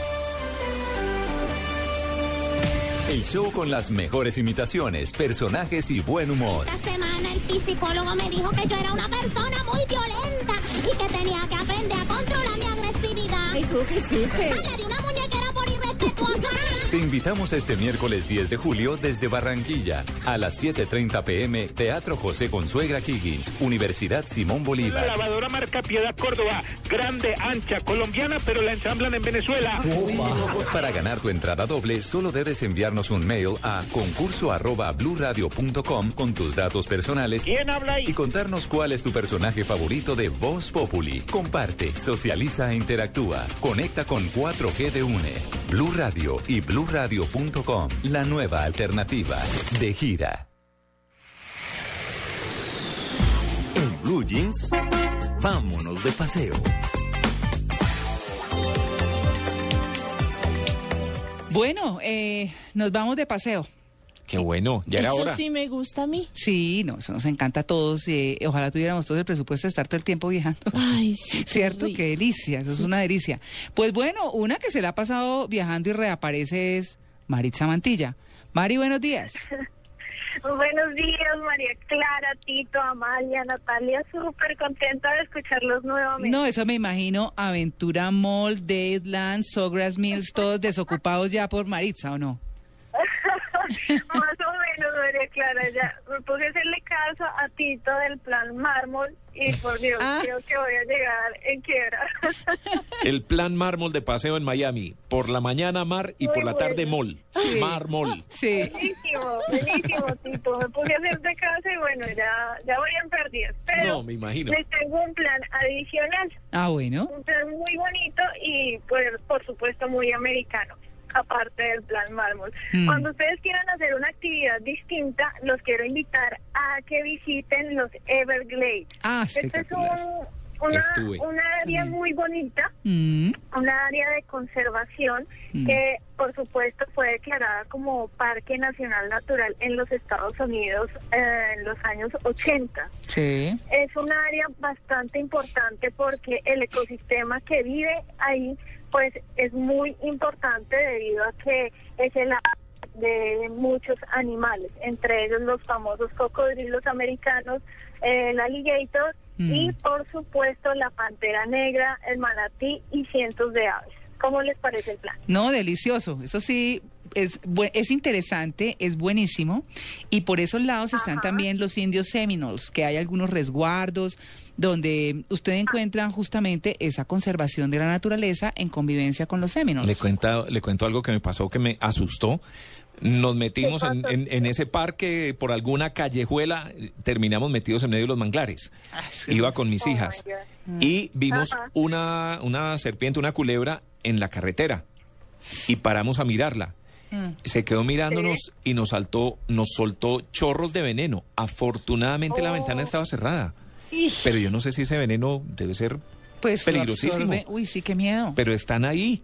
Es decir, hay que tener cuidado. Claro. En ninguna parte vi advertencias, nada. no. Y de un momento a otro, de verdad, esta culebra mirándonos y Dijo, uy, este es Tito. sí.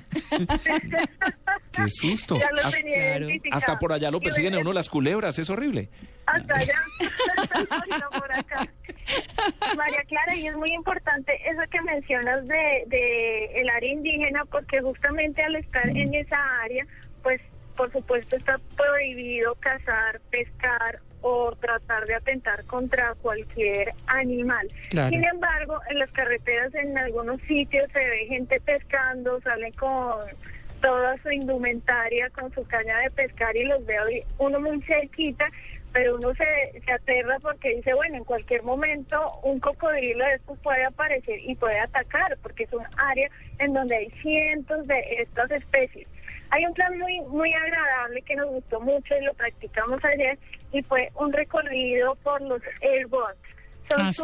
unas lanchas, más o menos las describo así, unas lanchas como con unos ventiladores gigantes en la parte de atrás y alcanzan una buena velocidad, pero tú a veces sientes que vas recorriendo los Everglades como de lado. Uno se desubica un poco, es bastante eh, divertido y los niños, los papás, pues pasan una experiencia espectacular en los Everglades. Claro, también hay unos botes grandes en los que al final del recorrido le sacan su cocodrilito ahí de su alligator de, de sorpresa, que no es tan grande, pero que sí lo asusta y lo mira uno como con mucho respeto, ¿no?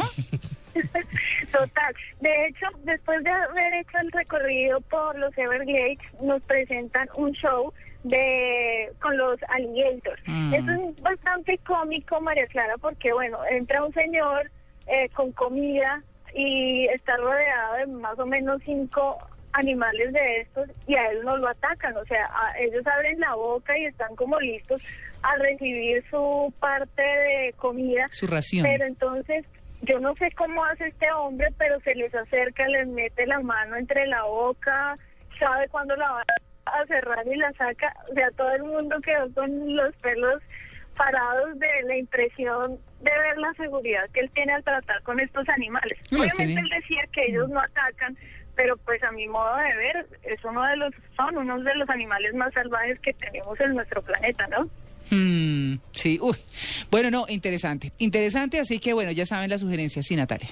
No, yo quería decir que eh, uno siempre piensa que en Miami no hay ninguna actividad o ambiental o cultural o nada que vaya más allá del mercado, pero aparentemente eh, hay una cantidad de lugares que tienen sorpresas como estos y que eh, uno cuando viaja debe tratar de ir más allá de esos prototipos. Es que sabe una cosa, Natalia, la Florida es mucho más que los parques.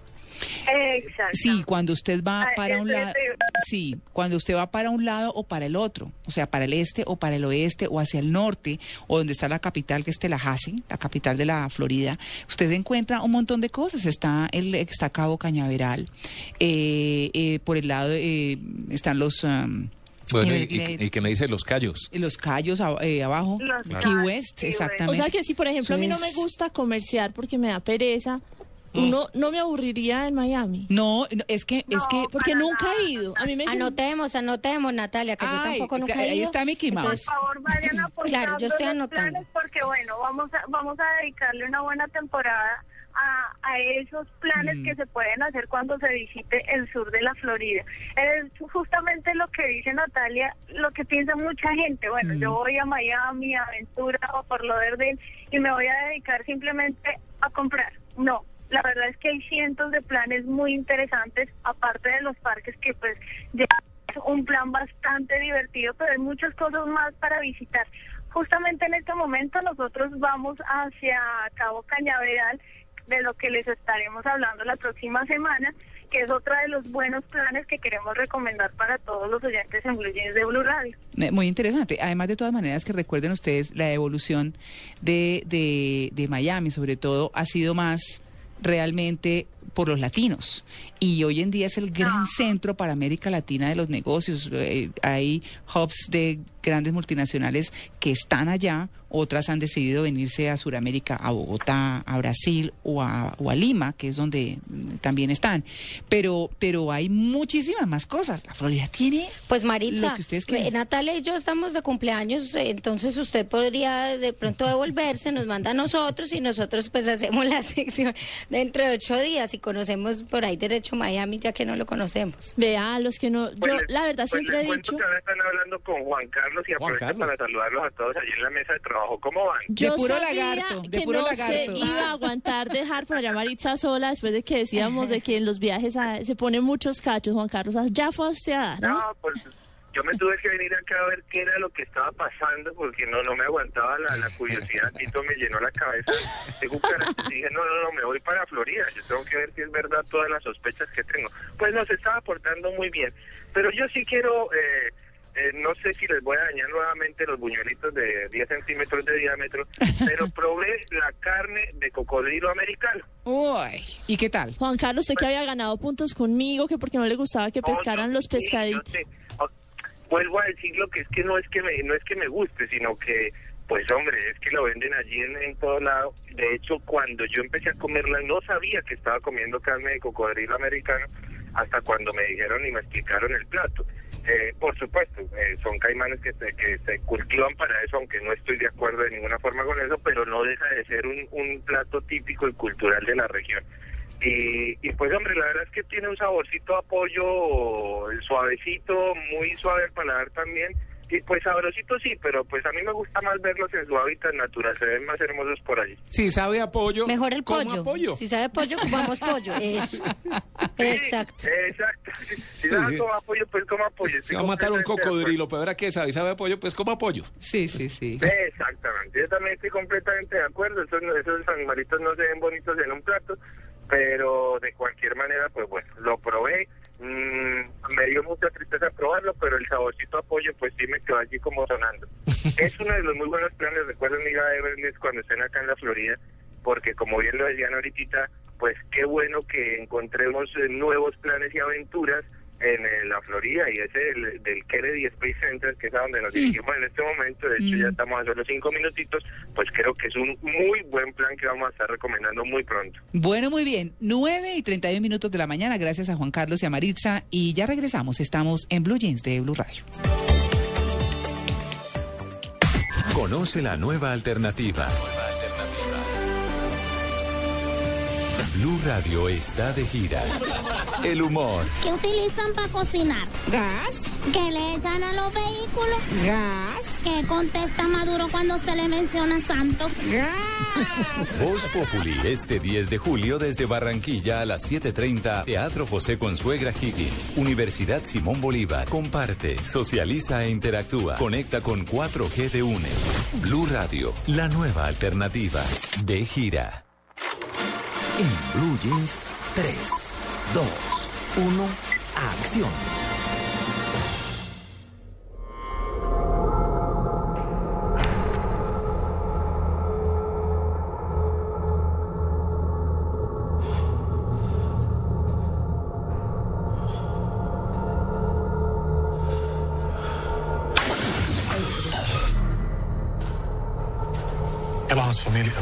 Han är den enda som kan ge oss en ledtråd om vem som har gjort det. Jag måste prata med honom. Pojken är inte kontaktbar. Du sa ju att det finns andra metoder. Vilka andra metoder? Hypnos. Hola María Clara, Tito, Amalia. Natalia, a todos un saludo de película en este domingo. Y hoy arrancamos lejos, hoy arrancamos en Suecia. Ah, Nos ¿cine sueco? Cine sueco ¿Ah, sí? a nuestro país, que no es muy común, nos llegan muchas películas suecas a nuestro país. Bueno, quiero Las- decirle, quiero decirle que en televisión es que me gusta mucho un canal que se llama Film and Arts. Ya lo he mencionado varias veces aquí, me gusta bastante. Y hay unas series suecas muy interesantes. Y Entre ellas una que se llama Valander. Valander. Hay dos versiones. Hay una sueca y hay otra creo que británica o alemana. Pero la sueca es muy buena y creo que es la original. Y eh, recientemente tuvimos la oportunidad de ver, eso sí, tres películas suecas, una trilogía basada en el famoso libro de Stieg Larsson de Millennium, de la cual hicieron tres muy buenas películas y de esa ya hicieron la primer versión estadounidense protagonizada por Daniel Craig. Además, la, el famoso Los hombres que no amaban a las mujeres, que fue el primer capítulo en eh, Estados Unidos, le adaptaron más el, nombre del libro, que era La chica con el dragón tatuado, una película realmente eh, eh, maravillosa. Y ahora nos llega esta película que se llama El hipnotista. Ayer tuve la oportunidad de verla. ¿Qué tal? Realmente buena. Suspenso, contenido todo el tiempo. Es la historia de una, arranca con un asesinato múltiple, una familia que es eh, asesinada brutalmente y solo queda como sobreviviente un adolescente, pero él queda en shock. Además de que está herido, él queda en shock. eh, termina en una unidad de cuidados intermedios en un hospital y decide la policía local contratar a un, o, o llamar a un hipnotista para que a través de este proceso de hipnosis él pueda revelar o contar qué fue lo que pasó con este asesinato. La trama terminará involucrando además a la familia del hipnotista que está pasando por una crisis matrimonial, pero la verdad es que esas películas en las que hay que pestañear poco porque cualquier detalle te puede hacer perder eh, eh, el hilo de la historia y con un final de esos que te hacen contener la respiración. La verdad es que es muy buena película. ¿Y dónde se está viendo? Por Lars Hastrom. Está ya en varias salas, la trae Cineplex, que es una distribuidora de cine independiente que se dedica a traer muy buenas películas que dirige Elba McAllister. Eh, yo sé que en Avenida Chile la pueden encontrar, pero en cartelera la van a encontrar en, en varias, en varias salas. ¿Y ese estilo Hollywood está contagiada por Hollywood, efectos No, especiales, no, todo lo demás? O... No, para es un es un cine europeo muy bien hecho, eh, con unos eh, con una de Estocolmo muy fría,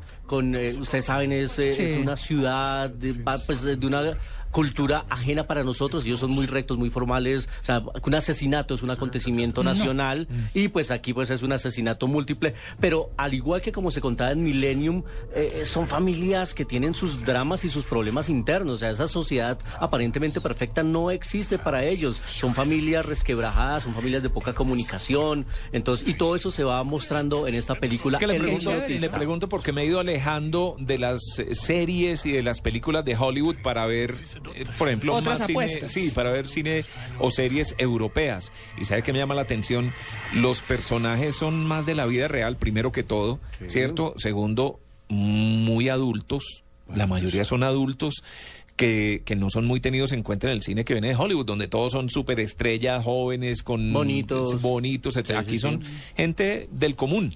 Y- ¿Cierto? y- Tal vez por eso me gustan más. Claro, ya estoy viejito y me gusta más ese tipo de, de- de películas, pero también son apuestas diferentes y no son tan predecibles como, como las series gringas y como las, y como las películas gringas. Y uno sabe lo que va a pasar desde y- el Y principio. hay una psicología en los personajes y Mm. tienen sus dramas y tienen sus más. problemas, Claro. son más humanos, son más aterrizados en la realidad, son más llevados también a la actualidad de la sociedad europea, que es una sociedad de gente mayor, allá se están quedando sin claro. jóvenes, sin adolescentes, Mm. porque las familias no están, primero que todo no se están conformando familias y las pocas familias pues tienen sus, sus verdaderos problemas internos. Y esto explora, mm, se está muy bien explorado. Y los en viejos no se mueren. Y los viejos no se mueren Claro, porque la esperanza de vida es mucho más grande. Así es. Es una muy buena recomendación el hipnotista con la que arrancamos el día de hoy. Nuestra siguiente película, pero antes de hablar de siguiente película, traje regalo para nuestros cinefanáticos. Ah. Eh, acaba de salir el DVD oficial de Skyfall, la película número 23 del 007. Terminando la inscripción, les vamos a decir cómo pueden participar en el sorteo de este DVD oficial que nos manda Cinecolor. Es una muy, muy buena película. Recuerden que se ganó el Oscar a Mejor Canción, además por Adele. Con Adele, claro. Va a llegar esta semana para los que les gusta el cine hablamos, pasamos de polos opuestos, el cine Hollywood, el cine de grandes efectos, grandes presupuestos y escenas de acción y efectos especiales, llegará una película de Warner dirigida por Guillermo del Toro, el mexicano, que ha hecho grandes películas como productor y como director. Se llama Titanes del Pacífico, una historia de robots, una historia de grandes monstruos, de grandes escenas y batallas. Él hace poco estuvo en México presentando la película, dio una rueda de prensa y en la rueda de prensa él agradeció a directores como Steven Spielberg, como David Cronenberg, que lo han acompañado en su carrera, lo han guiado y ah, escuchemos un poco de lo que fue esta rueda de prensa de Guillermo del Toro en Ciudad de México. Ah, la película está, agradece a Jim Cameron, a Alfonso Cuarón, a Cronenberg, a González Iñárritu, porque ellos ayudaron a la película, es decir, Cameron eh, leyó el guion, vio un corto de la película, me dio sus comentarios, me dijo, mueve esto, mueve esto. Tenemos una, tenemos una amistad de 20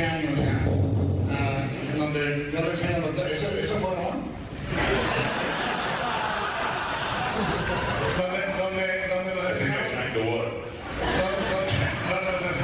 Pues habla um, Guillermo del Toro de una amistad de más de 20 años con Steven Spielberg, hacía bromas con los ruidos que le ponían ambientando en la pantalla. La historia está muy bien llevada, está inspirada en la niñez de Guillermo del Toro y todas esas series japonesas que veía, donde había grandes robots, hablábamos la semana pasada de Massinger Z y demás, eh, los robots y los monstruos como Godzilla, pues aquí son unos gra- unas grandes criaturas que llegan a invadir varias ciudades del mundo y existe un escuadrón eh, que intentará protegernos ayudado de grandes robots, pero son los humanos los que los operan dentro de los robots. En la Así que hay cabeza. exactamente. Así que hay grandes, grandes eh, efectos especiales, cosas que realmente no se han visto. Llegará en formato 3D para los que les gusta esta tecnología. Se llama Titanes del Pacífico y estará esta semana que llega a la cartelera. Y un estreno internacional animado. Esta semana se han conocido imágenes de una secuela animada con mucho sabor a comida. Se llama Lluvia de Hamburguesas.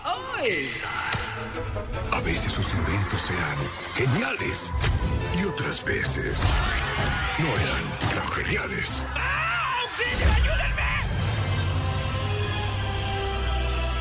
Tuvimos que salir de Isla Bocado para que Pues en la primera parte de esta película, estrenada hace dos años, un inventor loco había logrado descubrir una máquina que convertía el agua en comida. Pues han decidido los guionistas de esta película que para esta segunda parte que llegará en Colombia en septiembre 29, que ellos se tienen que ir porque fue un caos todo este cuento de la comida. No, pues es- Y cuando regresan, la máquina se ha enloquecido y está combinando animales con comida. Ay. Entonces van a crear unas criaturas bastante extrañas que terminarán dándole el toque de aventura a esta historia lluvia de hamburguesas 2. Vamos a ver, yo estoy muy prevenido con la historia porque lo primero que he visto de, lo, de las criaturas como tal no me convencen mucho, pero pues hay que darle el compás de espera a que llegue esta película de Sony Pictures Animation, lluvia de hamburguesas 2, que llegará para septiembre. No, es que Perdón. imagínese Pero esto es, esto es eh, con personajes de la vida real, No, es, animado. animación. es- Animación en 3D. En 3D. Sony Ah, Pictures. Animation. No, pero Tito, imagínese usted que le caen unos pedazotes, unos steaks de carne así gigantes, hamburguesas gigantes, se mete el protagonista, que es un niño científico, eh, eh, por el que nadie daba un peso, por el que no sé qué resultó haciendo pues eh, toda esa comida gigante que se fue volviendo gigante y empieza a llover comida, comida, se mete en una gelatina, ¿no? Como parece- es. No, pero esto a mí en lo personal me pareció tan impresionante, Sí. de verdad, pues a mí no me gustó mucho la película, obviamente a mi hijo pues le fascinó.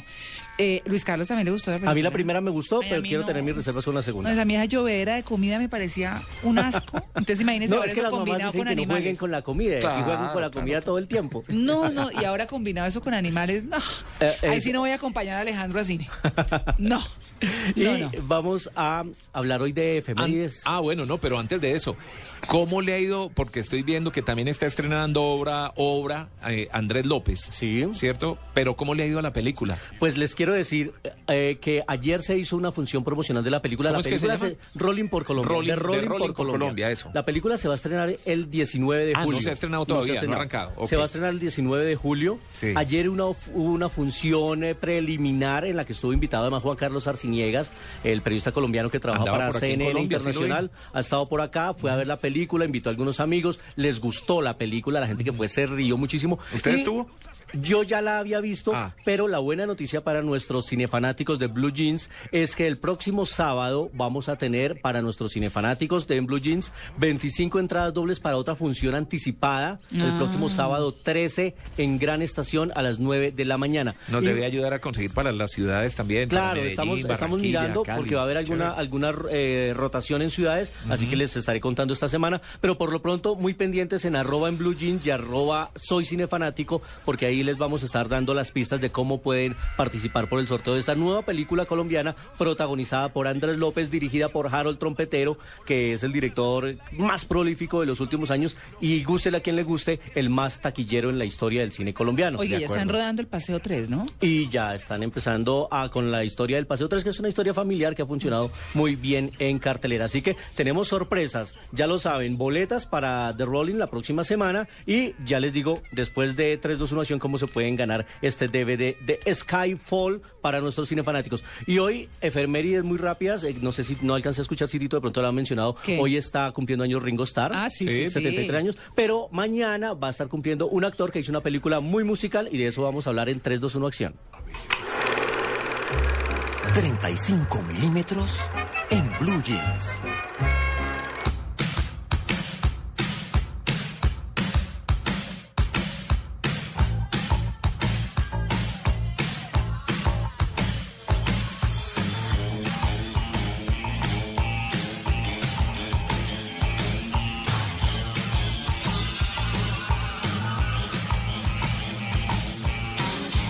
Aquí está María Clara moviendo ya los Ah, hombros. Eso sí.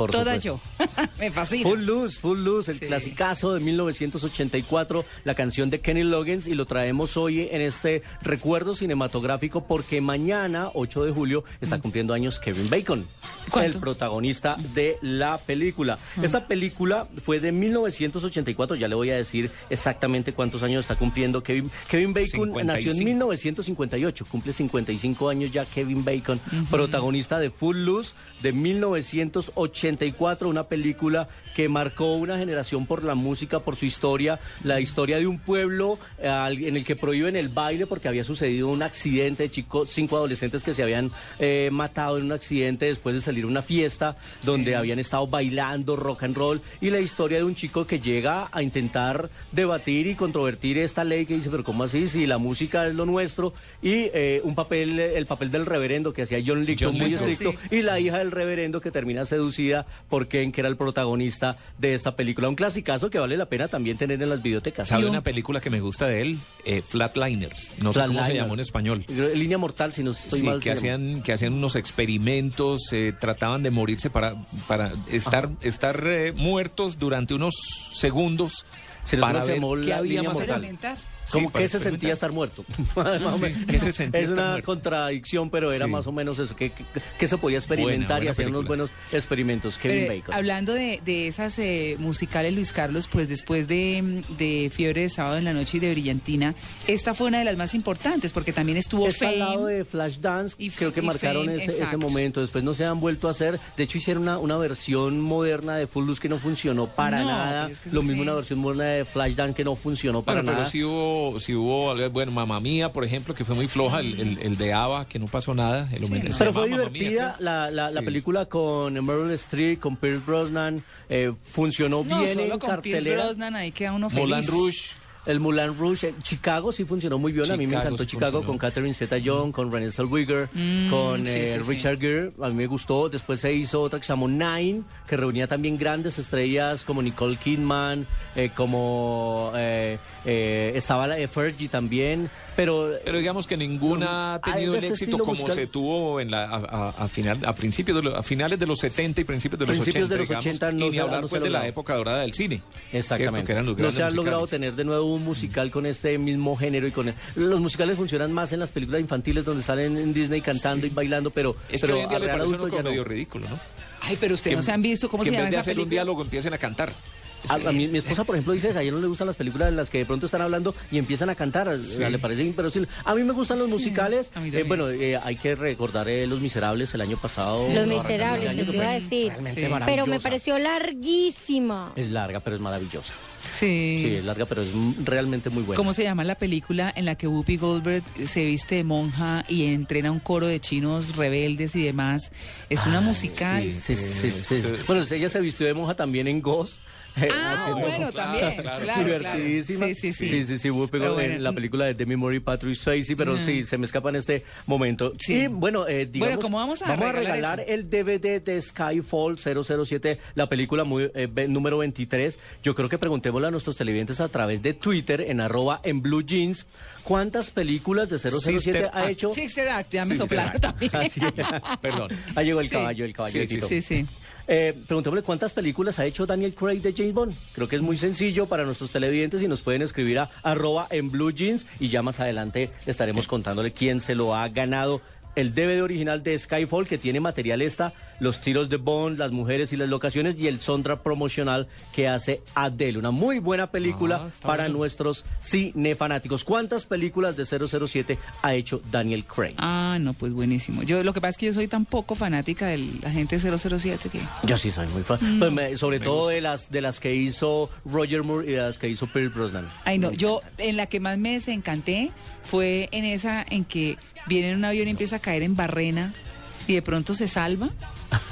Pues que dije- James Bond. Eh, arrancando dije yo, no, qué huesazo. Y chao, no, me, me muero bueno, por Pierce porque- Brosnan, pero...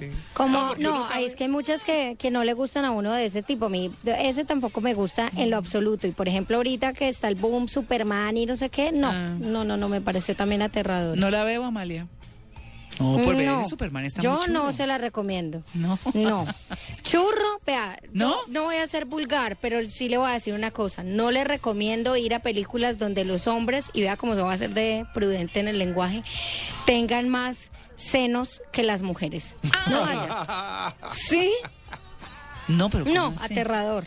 No. Ah, no, no, pues no, salgamos corriendo. ¿Qué, ¿Qué pasó? No, Luis Carlos. No, no, no, que, que, que me, pues, a la hora de recomendar una película ese no puede ser el criterio con el que uno recomienda o no recomienda una película. No, Yo creo que hay no, que ir a verla y salir obviamente. diciendo es una buena Obviamente, película o me Carlos. aburrió la película. Es verdad. Es verdad, es verdad. Yo solamente lo digo ahí como en charla. Pero la verdad, la película no me gustó, en lo absoluto. La No, y, y- y lo que decía eh, solo Clara por eso. Clara, ah, la película ha generado comentarios diametralmente opuestos. ¿eh? Hay unos a los que nos encantó, y yo me la voy a repetir, y hay otros a los que les desencantó totalmente y se aburrieron, les parece Sí. un huesazo. Mm. Entonces, eh, la película... Superman sin la fanfarria de Superman, como, o sea, ni siquiera tiene la fanfarria de Superman. Esa es una cosa que sí me hizo Ah, falta, la música de eh, John escribieron, Ay, claro, eso- escribieron un artículo hace poco el crítico de cine de uno de los periódicos nacionales que yo le daba toda la razón, decía, es una de las peores películas de Superman, pues ninguna ha sido muy buena, pero esta es definitivamente La peor de mala todas. por sí, A mí sí, me la verdad a mí me desencantó. A mí El- me- eh, lo de la música es cierto y es algo que en el Llanero Solitario sí lograron rescatar. La fanfarria, Guillermo Es que Tel, que sí hablábamos ayer, sí aparece y aparece además en la secuencia más importante y más emocionante de la película y eso ayuda a, a- a que la película eh, logre ese grado de emoción y para los que recordábamos la, la famosa serie, pues ese es el momento en que uno se engancha y se conecta sentimentalmente con la película. Pero Y acá sí nos hizo grita, falta. y grita Hayo Silver Ahoy. Ah, esa es una sorpresa. Hayo Silver Ahoy.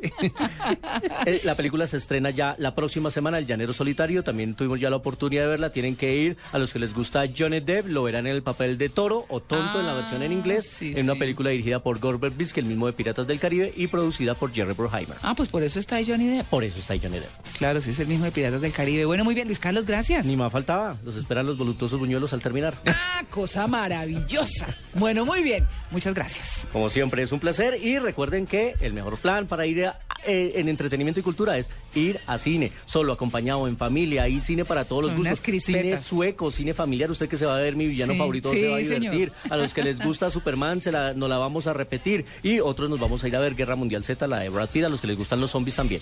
Ay, Brad Pittcito. Uy, bueno, vamos. 9.51. Esta es Blue Radio, la nueva alternativa. Escúchanos ya con presta ya del Banco Popular, el crédito de libre inversión que le presta fácilmente para lo que quiera. Permiso.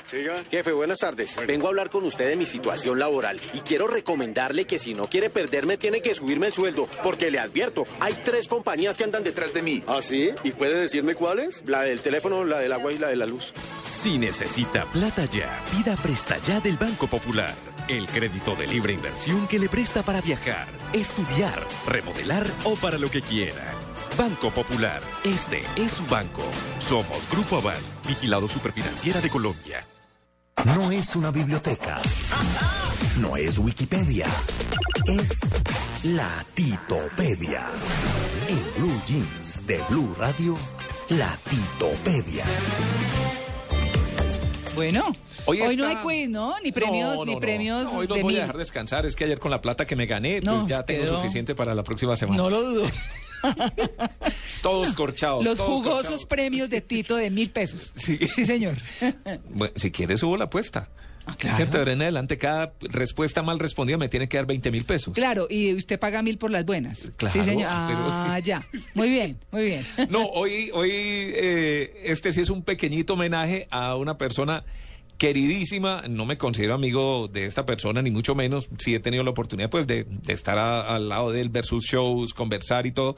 Pero es una persona que refleja mu- o- o, sí, que mucho carisma, es muy querido con la gente, es un excelente cantante. Gran colombiano. ¿no? Comenzó su carrera musical como la voz principal del grupo Poligamia. Mm. Eh, después de que Poligamia fuera disuelto, continuó con su carrera musical como solista. De los pocos exitosos como solista después de salir de un grupo. Sí, de acuerdo. Ajá. De acuerdo, de acuerdo, a pesar de que el grupo era bastante bueno. De hecho, recuerdo que ese grupo salió en una convocatoria que hicimos en una emisora hace mucho tiempo, cuando queríamos promover la música colombiana, sacamos un, un, eh, un disco, una serie de discos que se llamaban Nuestro Rock, al lado de Alejandro Villalobos.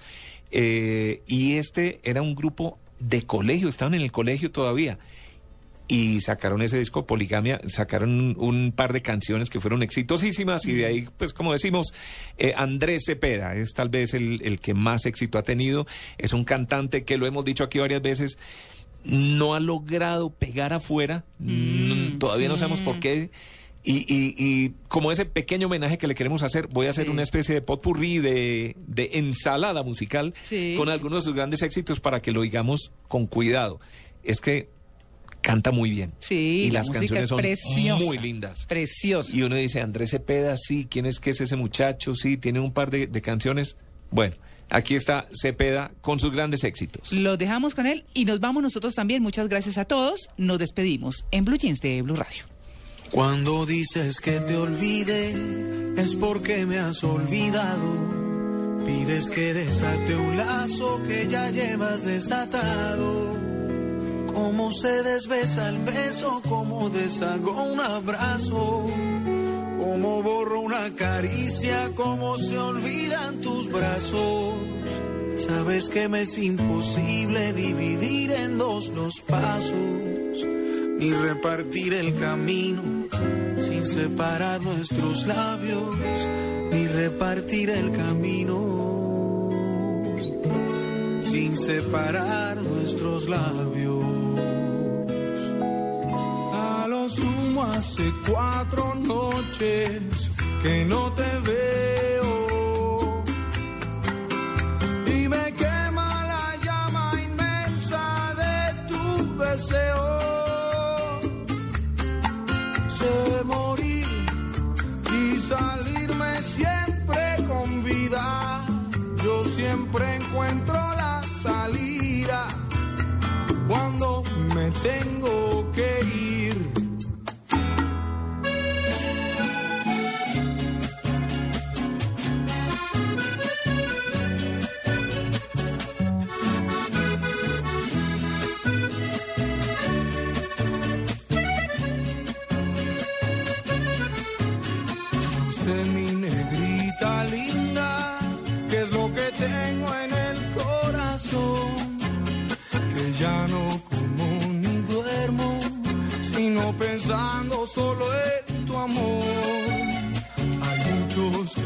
aconsejan que te abandone, que me haces mal, y yo no sé lo que pasa, que cada día te quiero más.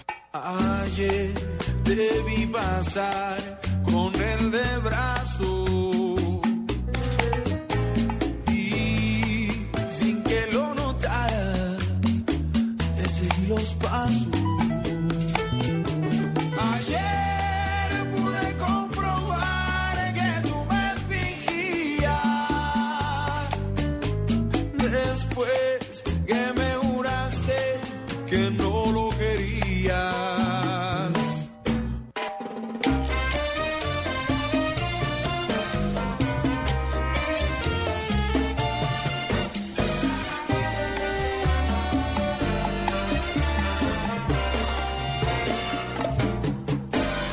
Parece que del infinito sin estrellas, lo que pierda el ancho mar su inmensidad, pero el negro de tus ojos que no muera y el canela de tu piel se quede igual.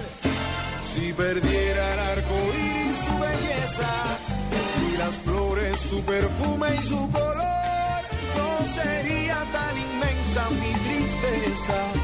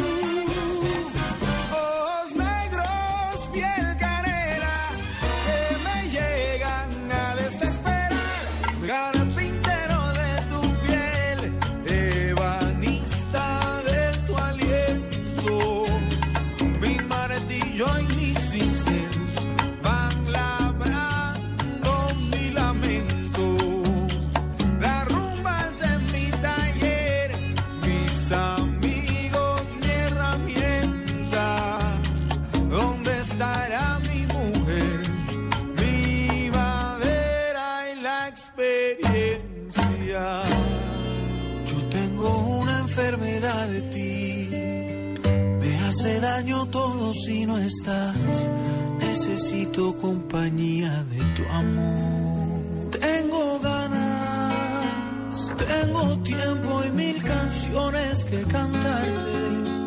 Tengo historias, tengo cosas que contarte. Mas hoy tengo tu llegada y mi mano.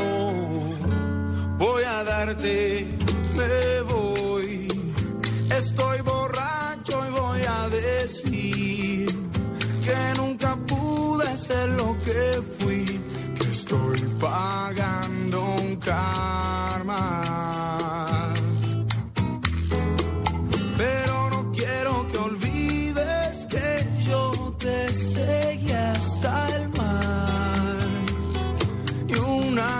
Fue el amor que nunca hicimos.